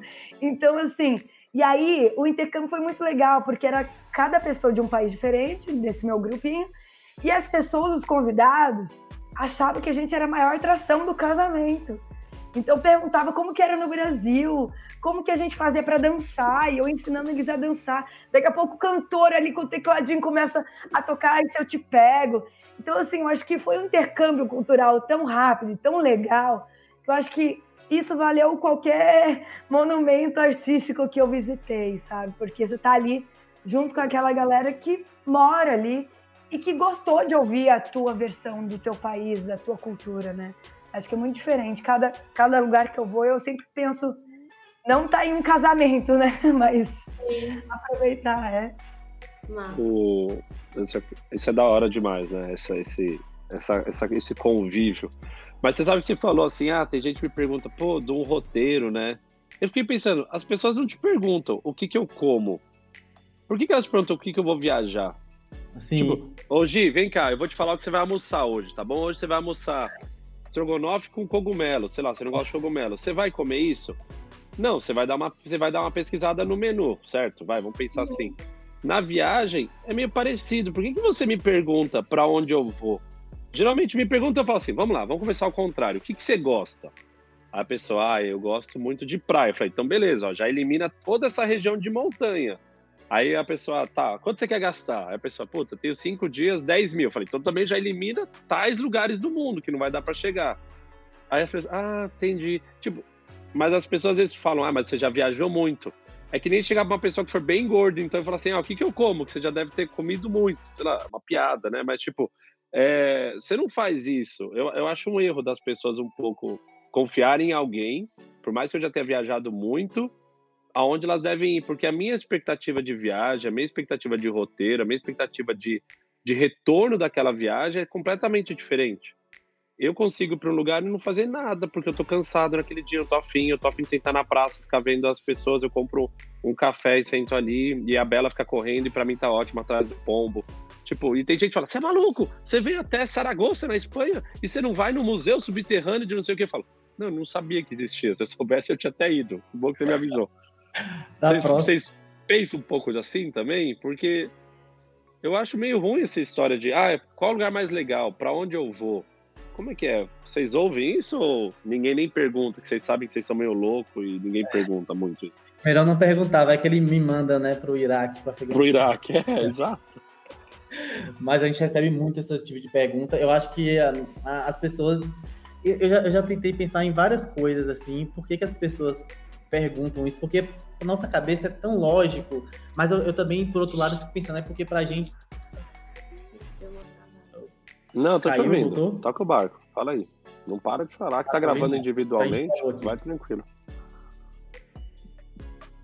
porque para a gente é tão lógico, né, como é que funciona, assim, é já automático como é que faz para viajar, comprar passagem, pesquisou ali, tal, tal, tal, mas pra, é, é, não é uma realidade para a maioria das pessoas, assim, é uma bolha muito pequena a nossa. E aí eu acho que realmente para as pessoas é algo muito extraordinário que elas não conseguem nem imaginar por onde começar, assim. Como é que esse cara chegou ali? Para elas é uma coisa, sei lá, cinematográfica, assim, impossível. Aí eu, eu faço esse exercício assim, ah, realmente não é tão comum, né, o que eu faço. Então, vamos lá, vamos tentar ajudar. E aí eu, eu uso esse processo que o Léo tá falando, tipo assim, ó, ah, gente, então, é isso aqui, do que você gosta. É, eu, eu, geralmente não recomendo a, a, o jeito que eu viajo, porque o jeito que eu viajo é o jeito que eu viajo, o jeito que Gi viaja é o jeito que Gi viaja, o jeito que Léo e Raquel viajam é o jeito deles viajarem. Então, assim, o que, que você gosta? Porque a, até a questão do sabático faz sentido para você, porque às vezes você não, não, não, é essa pessoa que, que de viajar muito tempo, porque é difícil, porque parece bonito, né, você viajar um ano sabático, mas é difícil, porque a gente posta segundos, mas tem os momentos de solidão, tem os momentos de saudade, tem, tem os momentos de incertezas, é, como tem na nossa vida, só que a gente vive esses momentos independentes se você está lá, se você tá lá na, na Romênia ou no Brasil. A diferença é que no Brasil você tem amigos, você tem família a quem você recorrer, você tem lugares confortáveis na sua zona de conforto. E lá não, você está num lugar completamente desconhecido, você não tem com quem desabafar, etc. Então tem gente que não aguenta isso. Então eu fico eu, eu faço essa, essa, a pessoa se questionar e ela descobrir qual é o jeito dela. Por exemplo, uma coisa que tinha muito também, é, quando eu viajava sozinho, principalmente, que por exemplo, muita, muita mulher me segue. E aí eu viajo para esses lugares que são muito diferentes. E aí as mulheres ficam me perguntando: e aí, como é que é? Eu consigo viajar sozinha para aí e tal? Eu não, antes, quando eu era muito louco, eu falava de boa, muito tranquilo, pode vir e tal. Depois eu fiquei assim: não, né? Tipo assim, é, é muito diferente. Eu, eu, não sou mulher para chegar para uma mulher e falar: pode vir. Eu, eu não sou mulher, como que eu falar isso? Então eu comecei a indicar mulheres que viajam sozinhas, que já foi para aquele lugar. Então, por exemplo, me perguntam como é que é para uma mulher viajar sozinha para o Irã. Então, eu não sou mulher, não posso te responder. Mas essa fulana aqui, ó, Júlia, já foi para o Irã e ela pode te responder, te ajudar. Ah, eu, é, eu queria viajar de carro pelo, pela África. Como é que. Ah, eu, não, eu nunca viajei de carro pela África. Então, aqui tem Léo aqui, ó, que já viajou de carro para lá. Ah, eu, eu, tem Gia aqui. Então, eu vou indicando pessoas que que são mais próximos da realidade daquela para falar. Agora, se é um cara que eu vejo que é louco e quer ir falar, então, vai pro Irã, é super tranquilo, vai lá, atravessa a fronteira, é de boa, faz couchsurfing, entendeu? E é isso, eu conto minha experiência e falo pra pessoa adaptar pra vida dela, porque não Você tem uma fórmula. Você sabe qual é a minha teoria em relação a isso? Depois de muitos anos ouvindo as pessoas me perguntando, é, para quem trabalha 11 por 1, né, 11 meses para tirar férias em um, e, e, o dinheiro não é uma coisa fácil, é o que você falou, a gente está numa minoria que tem esse privilégio de poder ter visto o mundo e ver o mundo. É, eu acho que a pessoa tem muito receio porque as viagens envolvem valores altos, né? Então, ela chega e fala assim, pô, deixa eu perguntar para alguém, porque eu vou gastar aqui 5, 10, 20, 30 mil, sei lá, se é uma família. E aí, uma coisa que eu aprendi também. Quando a gente chega e fala assim, pô, tu Irã, cara, vai pro Irã, porque o Irã, cara, vai para é super tranquilo. Isso que a gente vê da política externa do Irã é uma coisa muito mais de geopolítica. O dia a dia das pessoas é um país muito mais cosmopolita tudo bem, tá tendo as revoltas lá agora, mas olha, isso aí é bem pontual, blá blá blá. Aí você até consegue mostrar para a pessoa que é legal. E ela até fica, muitas vezes. É, eu tenho amigos, da época que eu trabalhei no mercado financeiro, que me procuravam, pô, cara, nunca fui para Europa, sempre vou para os Estados Unidos, o que, que você acha? Para Europa, hein, né? Que o cara tá perguntando assim, vou para, sei lá, Kiribati, lá no Pacífico Sul. E aí o cara, não, então tô pensando talvez ir para França, depois ir para Londres, aí eu vou para Roma e volto. Pô, beleza, se é o que você gosta, acho que vai ser divertido. Assim, vai lá, vai ser legal. E aí o cara, quando eu ligava para ele, não, acabei vindo para os Estados Unidos de novo, dessa vez vez de Nova York, fui para São Francisco Las Vegas, que eu adoro Las Vegas, vim aqui pela quinta vez. E a conclusão que eu chego é que no final do dia, quando o cara vai fazer o pagamento, ele tem medo de fazer uma viagem ruim. Que ele volte para cá e fale assim, puta, tem que, você tem que ser muito seguro para falar assim, olha, eu fui, gastei 30 pau e achei uma bosta. Porque a sociedade em torno dele, do trabalho, sei lá, vai falar assim, porra, mas você é burro, por que, que você foi pra lá? Por que, que você não foi para Las Vegas? Estou dando um exemplo. Então, no final do dia, ele chega e fala assim, cara, na hora de pagar, fala, na boa, eu vou para onde eu sou mais seguro que eu já fui, que é Las Vegas, que lá eu sei que tem um hotel que eu gosto, e eu gosto de ir no cassino, e minha mulher gosta de ir no outlet, e não sei o quê. Então, e aí o dia que ele consegue virar essa chave de ir para uma África do Sul, de ir para uma um Namíbia, de ir para um Marrocos. Eu estou pegando aqueles que eu chamo de primeiro layer ainda, que não é nada muito sofisticado. De, de é o mesmo uma Georgia, cara, que é extremamente segura e linda, as montanhas, neve, vinho, comida. O dia que ele vai falar assim, caralho, dá para ir para esse lugar. Pô, aí ele me liga e fala, pô, oh, da hora, fui pra mano, Marrakech, da hora aquela praça, não sei o quê, isso, aquilo. Aí como se fosse tipo uma criança de novo. Aí eu falo, por que, que demora tanto, sabe? Tipo, mas é um processo, cada um faz isso na sua velocidade, mas é o medo de gastar grana errada, é o medo de se decepcionar e ter que bancar depois que foi para uma viagem errada, e, e talvez não sei, fica meio que falou, ficar inseguro ali, fica naquela coisa. Quero, mas tenho medo. Vocês acham que faz sentido essa minha teoria ou vou, posso jogar por água abaixo? Total sentido. Total sentido. Faz muito É igual quando vai no restaurante, né? você quer sempre pedir o mesmo prato, né?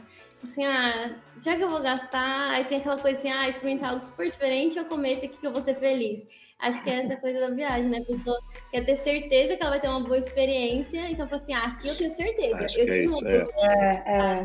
Eu vou lá de novo. Aqui pode ser que eu tenha uma boa experiência, pode ser que o sabor me atraia, que eu gosto, mas ah, hoje não. Trabalhei 11 meses, né? Eu mereço ter certeza que vai ser bom. É eu foda, não é fácil isso, não é fácil, hein, galera? Eu já passei por isso aí, não é E fácil. a gente erra sempre, né? Eu acho que a gente tá ali para errar.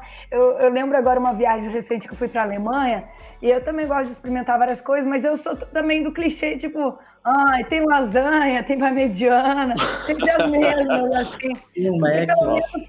eu experimento de cada país diferente, né? E aí eu fui experimentar. Aí eu tava com um namorado de uma amiga alemão, e ele falou: não, experimenta esse pretzel que vem com um negócio de manteiga. E eu tava com uma fome. Falei, não, tem certeza? Porque o dinheiro tem que valer a pena. Eu lembro que era tipo uns 18 euros. Ou seja, para mim era um budget muito alto para investir, né? E aí, Uhum. quando chega um negócio, eu vejo dois pãozinhos assim entrelaçados e um negocinho de manteiga, eu quase dou na cara do cara. Porque eu falei, gente, eu vou morrer de fome. E aí eu morri de fome, aquela história. Você come, paga 18 euros. Eu, se eu tivesse comido aquilo que eu sempre como, pelo menos eu tava feliz. então acho que não é até pra gente, né? Que a gente é mais. Sim. É, Não, é real. E não tem nada que me dá mais raiva do que pedir uma coisa nova, porque eu, tenho esse defeito, né? Eu sempre peço uma coisa diferente. Qual é o nome mais estranho aqui do cardápio? E é 50-50. Às vezes dá muito certo, às vezes vem uma salada, né? Vem um tomate no meio. Assim. Pode crer. dá muita raiva, porque, pô, taurino, então ele mexe com, mexe com o meu sentimento, com a comida. Então eu fico com muita raiva. Mas às vezes dá muito certo também. Por exemplo, você falou da Alemanha, é, eu tenho, é, é, uma história muito engraçada na Alemanha, porque assim, eu amo queijo, sou queijólatra, né? Eu tava viajando por lá, eu tava em Dresden. E aí eu descobri que lá tinha uma, uma queijaria que é a mais bonita do mundo, não sei o que, tal, tal, tal. Eu falei, caraca, como assim? Eu amo queijo, vou, vou comer nessa queijaria mais bonita do mundo. Cheguei lá, empolgadíssimo, inocente, aquela vitrine de queijo, e aí eu, me dá um pedaço desse, um pedaço desse, desse, desse. Fiz uma tábua. A, a tábua deu 68 euros. Era tipo o budget da minha vida, da minha viagem inteira. E aí eu falei, pode devolver? E a mulher, não, você tirei daqui, você vai comer agora. Aí eu comi aquele queijo assim, como se fosse um banquete de Natal. Eu falei assim, não, essa, essa vai ser a, refeição da minha vida, 68 euros, não, vou apreciar esse queijo aqui, comer cada pedacinho. Mas é, às vezes dá muito certo, às vezes dá muito errado, mas é história pra contar, entendeu? Você pensa É. assim, ah, 38 euros foi o valor dessa história. Eu sempre, de vez em quando, eu conto. Então valeu, tá rendendo até hoje, já faz o quê? Sete anos, ó. Então já, já se pagou. Sete anos, cinco é, anos. já se pagou. Passou de cinco anos, tá já. pago. Né? Se você der conta, ela prescreve, né? É. O- Uma vez a gente estava em Miami, na casa de uma amiga dessas escalas, assim, e a gente encontrou um amigo, e ele sempre que a gente saía, é um cara mais velho, ele sempre paga a conta, ele nunca deixa de pagar, né? Aí teve um dia que, aí a gente tava esse dia e falou, ah, vamos tomar um café ali, no- na loja da Nespresso, não sei o quê, na- numa avenida, a gente tava numa avenida bem turística, assim. Aí a gente entrou, aí a Raquel, ah, vou comer um macarrão, não sei o que, francês. Ah, ele pediu três sobremesas. Aí a Raquel, ah, vou experimentar esse café, né? Aí ele, tipo, na hora de pagar a conta, não entendi, sei lá, se ele não... a Raquel falou, ah, vou pagar porque você sempre paga. Aí deu, tipo, sei lá, uns 70 dólares pra tomar café. Falei, puta que pariu, Raquel. Eu nunca mais vou tomar Nespresso na minha vida, não chegar perto dessa loja. Eu comi um macarrão e um pedacinho de um cheesecake de maracujá, deu tipo 59 dólares. É, desses dias que não renderam nada, mas rende uma história pra vida, né? Aconteceu recente com a gente lá no Maranhão agora, que a gente procurando um lugar para tomar café da manhã, viu que tinha um lugar que tinha pão artesanal. Aí a gente, né, alma hippie, ai que massa, pão artesanal, fermentação natural, vamos lá e tal. E aí, a- achando que somos filhos de político, né, como a galera comenta, aí é, pedimos sem olhar o Sem preço. E aí, uma torrada, resumo da história, duas torradas, Duas um café e um pão de queijo deu 60 e Não, foi 84 reais.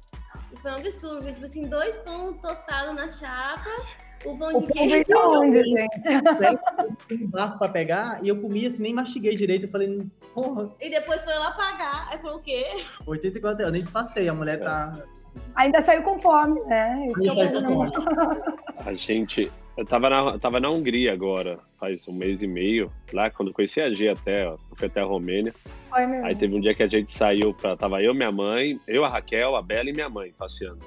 E a gente foi num parque maravilhoso no- nos arredores de Budapeste, tava um dia lindo. Aí eu falei, ah, vamos comer. Aí a Raquel achou um restaurante tradicional húngaro ali. Chegamos, puta, fila de espera, só daqui duas horas. Puta, não, estamos com muita fome. A Raquel olhou no TripAdvisor, sei lá onde, tinha um kebab assim na rua. Falei, ah, vamos comer um kebab, a gente tava enganado. Aí chegamos lá, comer, minha mãe nunca tinha comido kebab, não sei o que, pedimos de falar, foi outro de não sei o que. Cara, lugar horrível, comida horrível, mal feito, tudo kebab xoxo, batata frita xoxa, o lugar sujo. Não, sério, saímos de lá do tipo assim, eu que sou mais, eu sou mais roots de todos, porque eu vivia surfando, eu vivia em qualquer lugar. Eu falei, meu, esse lugar foi treta. Aí a gente falou, vamos tentar compensar, vamos, vamos lá no centro. A Raquel falou, tem uma doceria que tem 200 anos, vamos lá. Aí fomos, pá. Eu falei, isso é certeiro, né? Eu já fui uma vez, saí 10 anos atrás. Aí entramos, lugar maravilhoso. A mulher arranjou uma mesa pra gente sentar assim de frente pra uma praça. Aí abriram o cardápio, pediram três doces, um bolo. Nossa, lindos, doces lindos. Aí veio a conta, sei lá, tipo 50 euros pra comer três pedaços de bolo e dois, dois latês e um chocolate. Aí eu paguei, beleza, tipo, eu tenho ainda uma grana, mas eu falei, pô, é caro, né? 250 reais pra você comer Nossa, é três louco. pedaços de bolo. Aí no outro dia, sei lá, eu fui num café lá de esquina, comi três pedaços de bolo, tomei dois cafés, não sei o que, deu tipo 12. Então, assim, a gente toma, cai umas roubadas assim também. Tipo, ali eu fui pra fazer minha Não. mulher feliz e minha mãe. Mas, tipo, é foda, né? Eu fico triste. Não, hoje em dia, se, a- se o lugar tem mais de 10 anos e fala que é o lugar mais bonito do mundo, eu já nem entra. Fala Não, assim, "Ah, tem cafeteria mais 200 bonita e do mundo." Eu falo, "Não, 1814, vamos- Willy. 1814. Nossa, Tipo, antes de, antes de fazer o parlamento de Budapeste, antes de não sei o que, o cara já. Tipo, tem uma fotinho lá, ele vendendo lá. Eu sabia que ia ser caro, mas eu fiz uma reflexão assim: 200 reais você comer três pedaços de bolo é muito dinheiro. É muita Muito bolha. Falando, É muito. Você poder pagar isso, você. E aí ficamos lá discutindo se é, não é, porque o lugar era top e a comida era diferenciada. Falei, mas é muito dinheiro, porra, não dá. Aí acabei que eu quase estraguei. Eu quase estraguei o passeio. experiência. não, essa experiência não tá valendo, não. Dá pra tirar uma foto da vitrine e sair. E, e Eu já Não, fui, eu- eu já tinha ido, eu já tinha matei 10 tudo. anos atrás. Eu já tinha ido 10 anos atrás. Mas você minha não mãe lembrava não. do preço. Não, até lembrar, mas foi pra minha mãe. Minha mãe achou lindo, gostou, ficou feliz, achou maravilhoso. E eu, eu tive que lamber minhas feridas sozinho.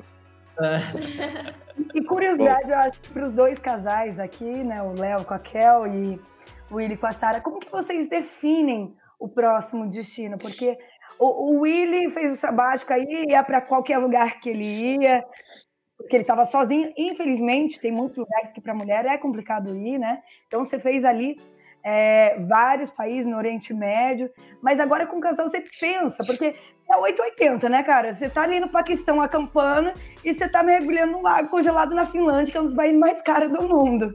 Então, eu acho que é, vocês têm esse, é, é, esse planejamento, ou é pelo budget, e eu não sei como o Léo e a Kel faziam também, né, de roteiro, se era pelo budget ou, ou não, queremos ir pela logística, então vamos fazer Europa, depois a gente vai para o Oriente Médio, chega na Ásia, ou não tem nada disso.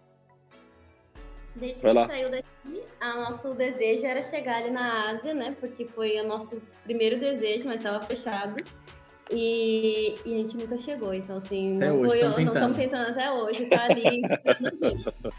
Mas o nosso jeito de viajar, a gente deixa a viagem levar a gente pro próximo destino. Nenhuma vez a gente escolheu o próximo país, próxima cidade, nada. É bem filosófico, mas é, é bem real. filosófico, mas parece que a gente aprendeu que é o melhor.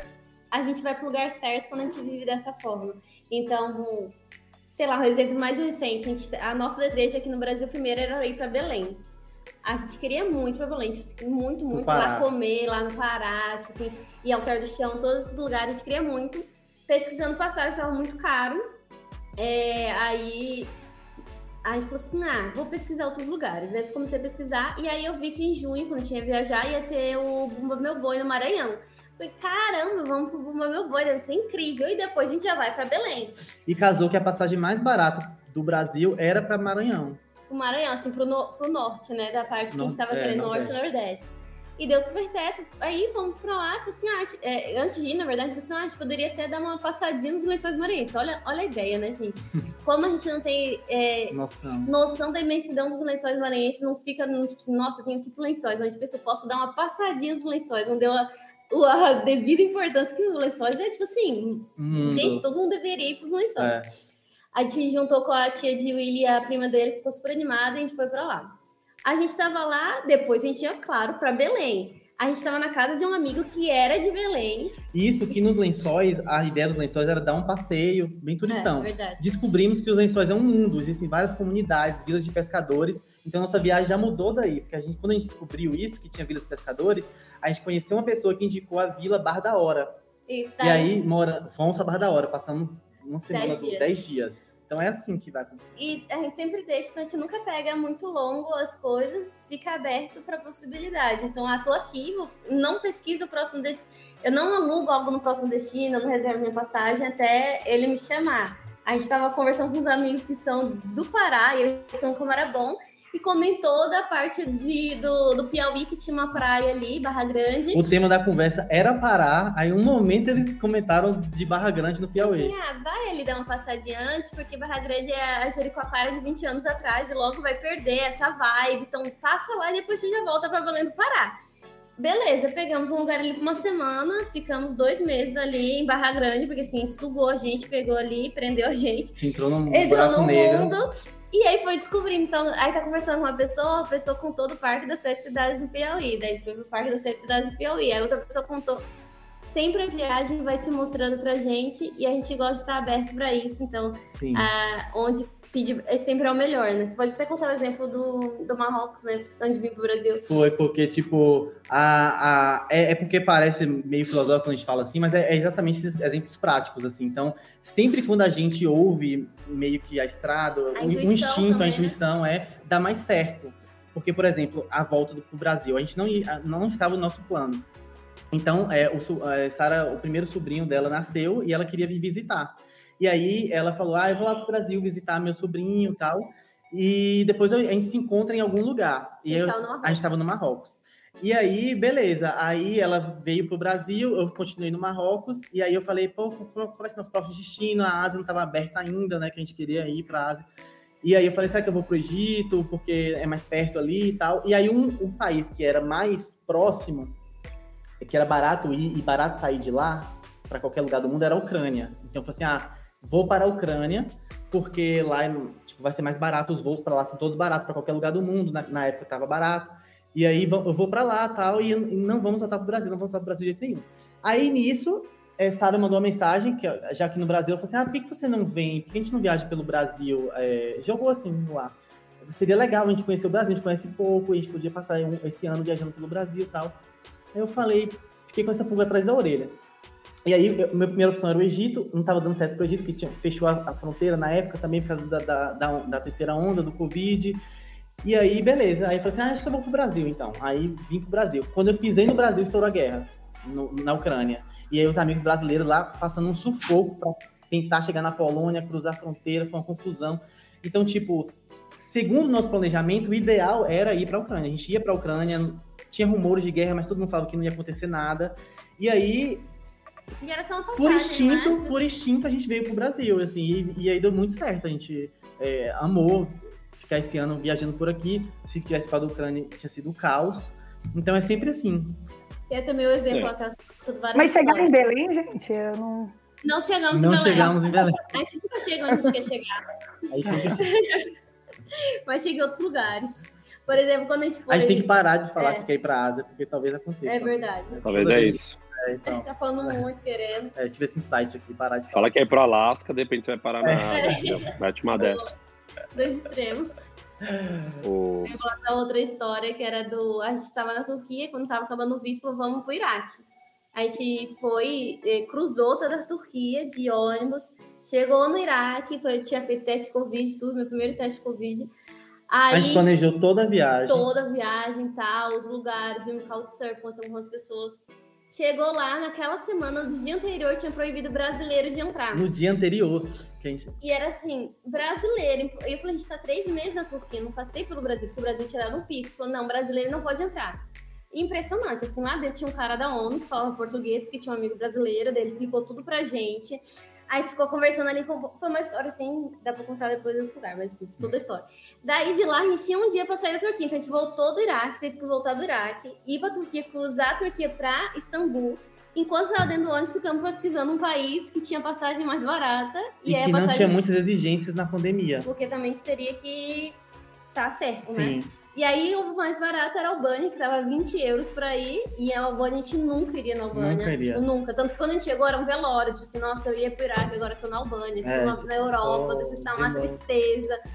E a Albânia foi surpreendente, assim. Muito. A gente amou, amou, amou, amou, amou.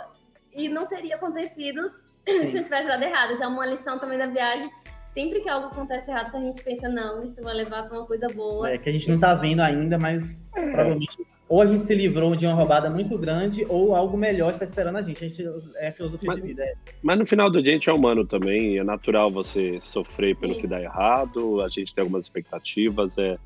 É, é, eu acho que assim, é, meta, é, é um progresso, é um trabalho em desenvolvimento, né? É ser desapegado e desprendido para que essas coisas aconteçam da forma mais natural mas no final do dia a gente também, puta, você queria ter ido pro Iraque, lá no Kurdistão, sei lá onde vocês iam.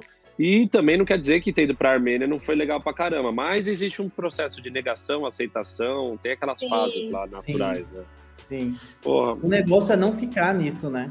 Porque a gente tem muita tendência em ficar, tipo. Não, é acelerar, né? Não tem como você fugir, é, mas acelerar. É. E, e, bola pra frente, entendeu? Segue, segue que bosta, não deu pra ir pro Iraque, eu vou numa outra vez, eu vou, e é. toco o barco, e o mundo vai estar tá aí.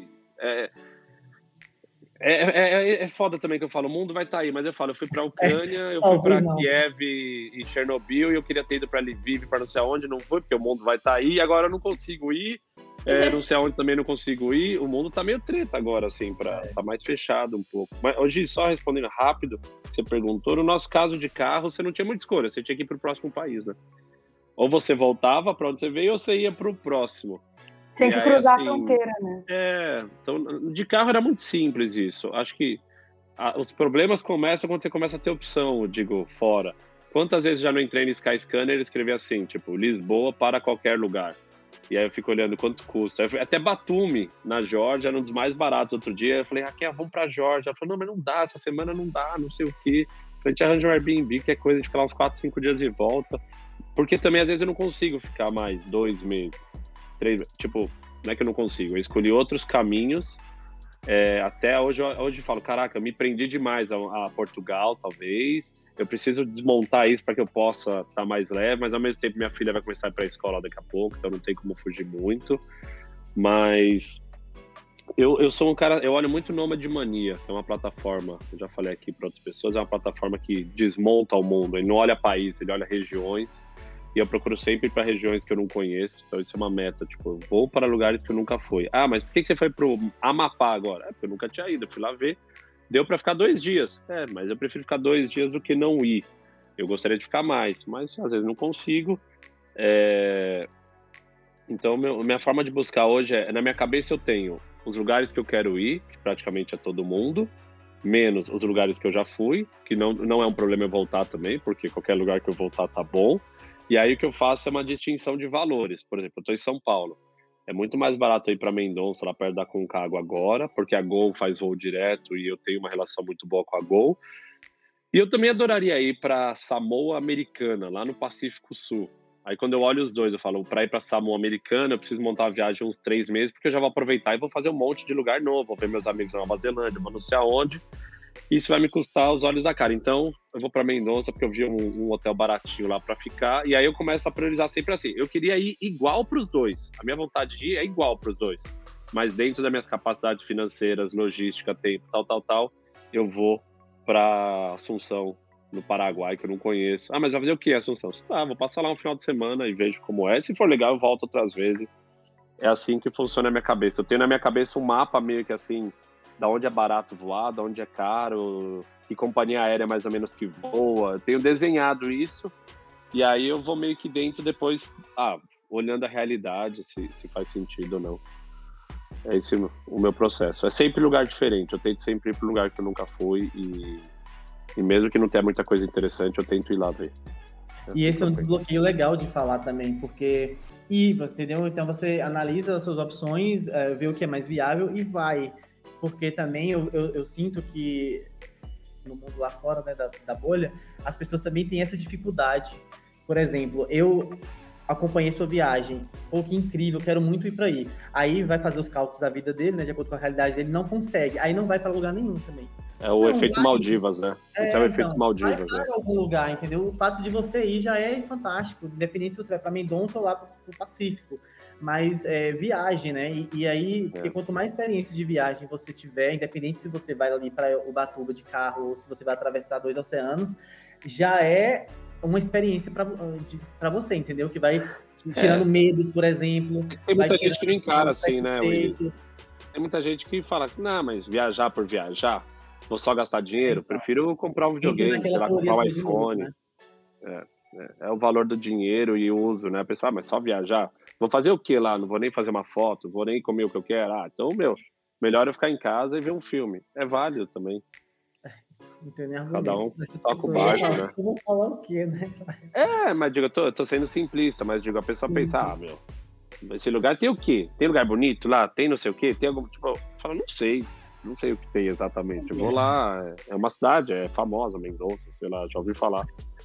É... Eu acho que as pessoas também. É, é isso que o Léo falou, é o efeito Maldivas, é o efeito que a pessoa vai passar férias, ela não quer se der o trabalho de passar algum perrengue, algum problema. Não, ela quer chegar lá com o hotel, tudo certo. Poxa, mas ela vai para Roma, é. ela vai para uma cidade cosmopolita, tem muita gente. Certamente algum problema ela vai ter, mas ela não quer passar, né? E, ou ela quer garantir que ela consiga ir fazer aquele, aquela foto, aquela experiência maravilhosa que ela viu no Instagram de alguém, que talvez nem foi, é o que ele falou no começo, a Torre Eiffel não tem arco-íris e unicórnio saindo. Mas às vezes a gente, as pessoas colocam isso. Eu acho que é um destrabalho da rede social, às vezes, também ficar é, imaculando tanta coisa, porque se coloca uns demônios na cabeça das pessoas, e na real, a maioria dos lugares, quando você chega no dia a dia, se você. São lugares bonitos, a Torre Eiffel é bonita, ela é imponente, é alta, ela tem uma, uma coisa assim. É, é interessante, uma, uma estrutura de ferro daquele tamanho. Mas nem sempre tá um pôr do sol, nem sempre você sabia que tinha que ir às quatro e meia no outono para ver as árvores daquela cor, não sei o que, tal, tal, tal. Aquela configuração toda de foto que deixou ela maravilhosa. Ou até Muita aqueles gente... muros de construção que tá tendo lá, né? É, eu tava em reforma e você não sabia, tipo, tá cheio de coisa. Eu tava escrito. proibido, né? Devia ser proibido reformar qualquer coisa em volta da torre é. pra não ter nenhum guindaste, não ter nenhum. É, na, na Itália tem naquelas praças, você vai lá em Roma, direto tá reformando. Então eu falo pra galera, tipo, tenha menos. É, não sei, essa coisa do Instagram de você falar. a minha maior crítica é o cara que fica enaltecendo a executiva e falando mal de classe econômica. Eu falo, isso é um destrabalho. Porque você poder viajar de classe econômica hoje, você poder andar de avião, você já é um privilegiado. Você ir de executiva por definição, por decisão sua ou financeira, cara, é um 0.000. Eu tô falando, e você passou nove meses todo encolhido na barriga da tua mãe lá, com, a, com, o joelho no meio da testa, aí você não pode ficar oito horas sentado com a perna com três centímetros de com TV, passando um filme que você nunca viu do Oscar, comida sendo servida, tipo, calma, galera, não, não dá para ser tão exigente assim da vida. O sistema não aguenta isso. O nosso sistema financeiro. E...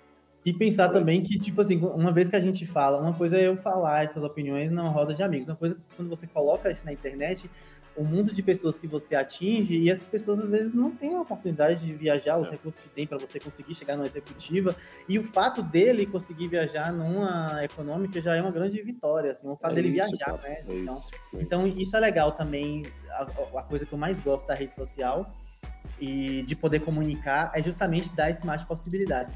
Então, por exemplo, a gente falou aqui dos jeitos de viajar. Então, o, o, legal também quando a gente tem uma rede social é que a gente vai criando uma comunidade que se identifica com a gente. Então, por exemplo, é muito mais, mais legal e mais fácil para mim falar da forma que eu viajo e dar as dicas de você como você aproveitar os lugares da forma que eu aproveito, porque as pessoas que estão ali já estão predispostas a isso, né? Então, por exemplo, é, é diferente. Por exemplo, eu vou ter uma represália dessa, igual o Léo falou, da pessoa falar, ah, eu prefiro comprar um iPhone do que viajar.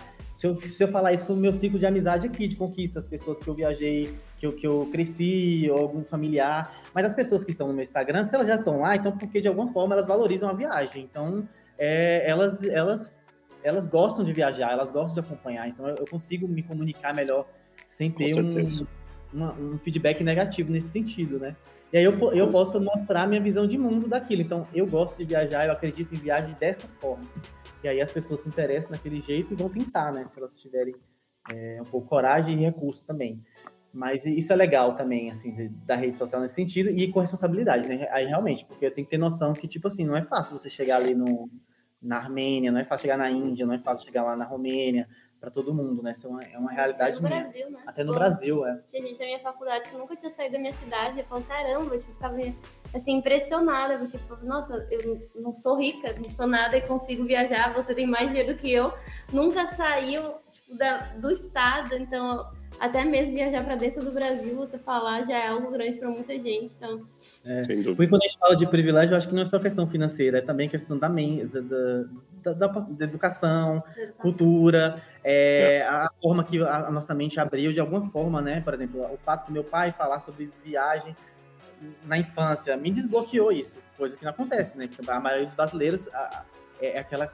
É, é, segue a escalinha ali, né? Então, vou conseguir um trabalho no banco vou casar, vou ter filhos e tal. E segue ali o, o, ciclo natural da vida, entendeu? Então, o fato de alguém, por exemplo, ter te falado um filme que você assistiu que te inspirou, já abriu um pouco tua mente você vai pensar diferente da maioria. Mas não quer dizer que as pessoas ter oportunidades diferentes, né? E isso a gente está enxergando mais hoje em dia do que antes. E eu acho que a, as viagens hoje, elas conseguem ser um pouco mais acessíveis, porque tem vários, várias maneiras de viajar. O que eu acho muito legal o trabalho de vocês, assim, porque por mais que o efeito Maldivas, o efeito hoje, ai, você consegue viajar de classe executiva, eu falei, vamos, vamos colocar como acessível as viagens, não só glamorizar as viagens, porque hoje as pessoas, eu, por exemplo, eu nem faço mais voluntariados, mas muita gente chega até mim porque falaram: olha, é, falaram que você consegue viajar e não paga nada de hospedagem. Como você faz isso? Eu falei: poxa, é, se você tem um dinheiro para passagem, beleza. Você, não, você pode escolher o lugar onde você quiser ir, porque você pode trocar, você pode fazer um couchsurfing. Então, uhum. acho que essa acessibilidade que hoje tem de fazer várias viagens para vários nichos de pessoas, tanto para casal quanto para jovem, ou até mesmo a pessoa que tem um pouco mais de luxo, faz com que a gente ajude essas pessoas, né? Sim. E eu acho que o, o segredo de vocês estarem viajando e mostrando como vocês estão viajando como casal, é, de lugar em lugar, é mostrar essa acessibilidade que vocês têm para morar no Marrocos sem precisar de tanto dinheiro assim, né? Eu acho que isso é muito bacana. E a grande mágica é justamente essa, assim, o, que, o, o mais legal que eu acho que a gente pode mostrar para as pessoas é assim, que é possível viver na, na viagem, porque o conceito de viagem que a gente tem é viagem de férias. Então você vai gastar com pousada, aí você tem que comer em restaurante, tem que pagar táxi, porque viajar é, significa isso no, no, imaginário das pessoas. Ele fala assim: não, pô, se você tá do outro lado do mundo, se você tá lá, sei lá, em Roma, ou você tá na Albânia, as pessoas lá, elas pegam ônibus igual você pega aqui. As pessoas, elas têm um PF lá que elas comem. Você acha que a pessoa que vive lá em Tirana, ela come em restaurante todo dia, ela pega táxi todo dia. Não, ela vive que nem você. Então, quando você vira essa chavinha, que você pode ter uma vida que nem você é. tem aqui em outro lugar, aí facilita e barateia muito. Então, assim, ah, eu não preciso comer em restaurante todo dia. Eu compro no supermercado e cozinho no hostel, no Airbnb, ou seja onde for. Então, isso já melhora. Eu não preciso pegar táxi, eu posso ir andando, eu, eu vejo a linha de ônibus, de metrô. Então, eu posso ter uma vida igual eu tenho aqui, só que em outro lugar. Aí tem a experiência cultural nessa, nessa rotina, nesse cotidiano. Então, é, acho que a, a grande dica de viagem barata é isso: é você entender que os lugares, o mundo é todo igual, funciona praticamente todo igual. As pessoas têm o PF lá, tem o ônibus, tem o metrô, é, tem, tem mercado, a padaria, né? tem o supermercado. Então, se você vive da mesma forma que a sua rotina aqui, só que em outro lugar, você vai conseguir viajar mais barato. Muito bom.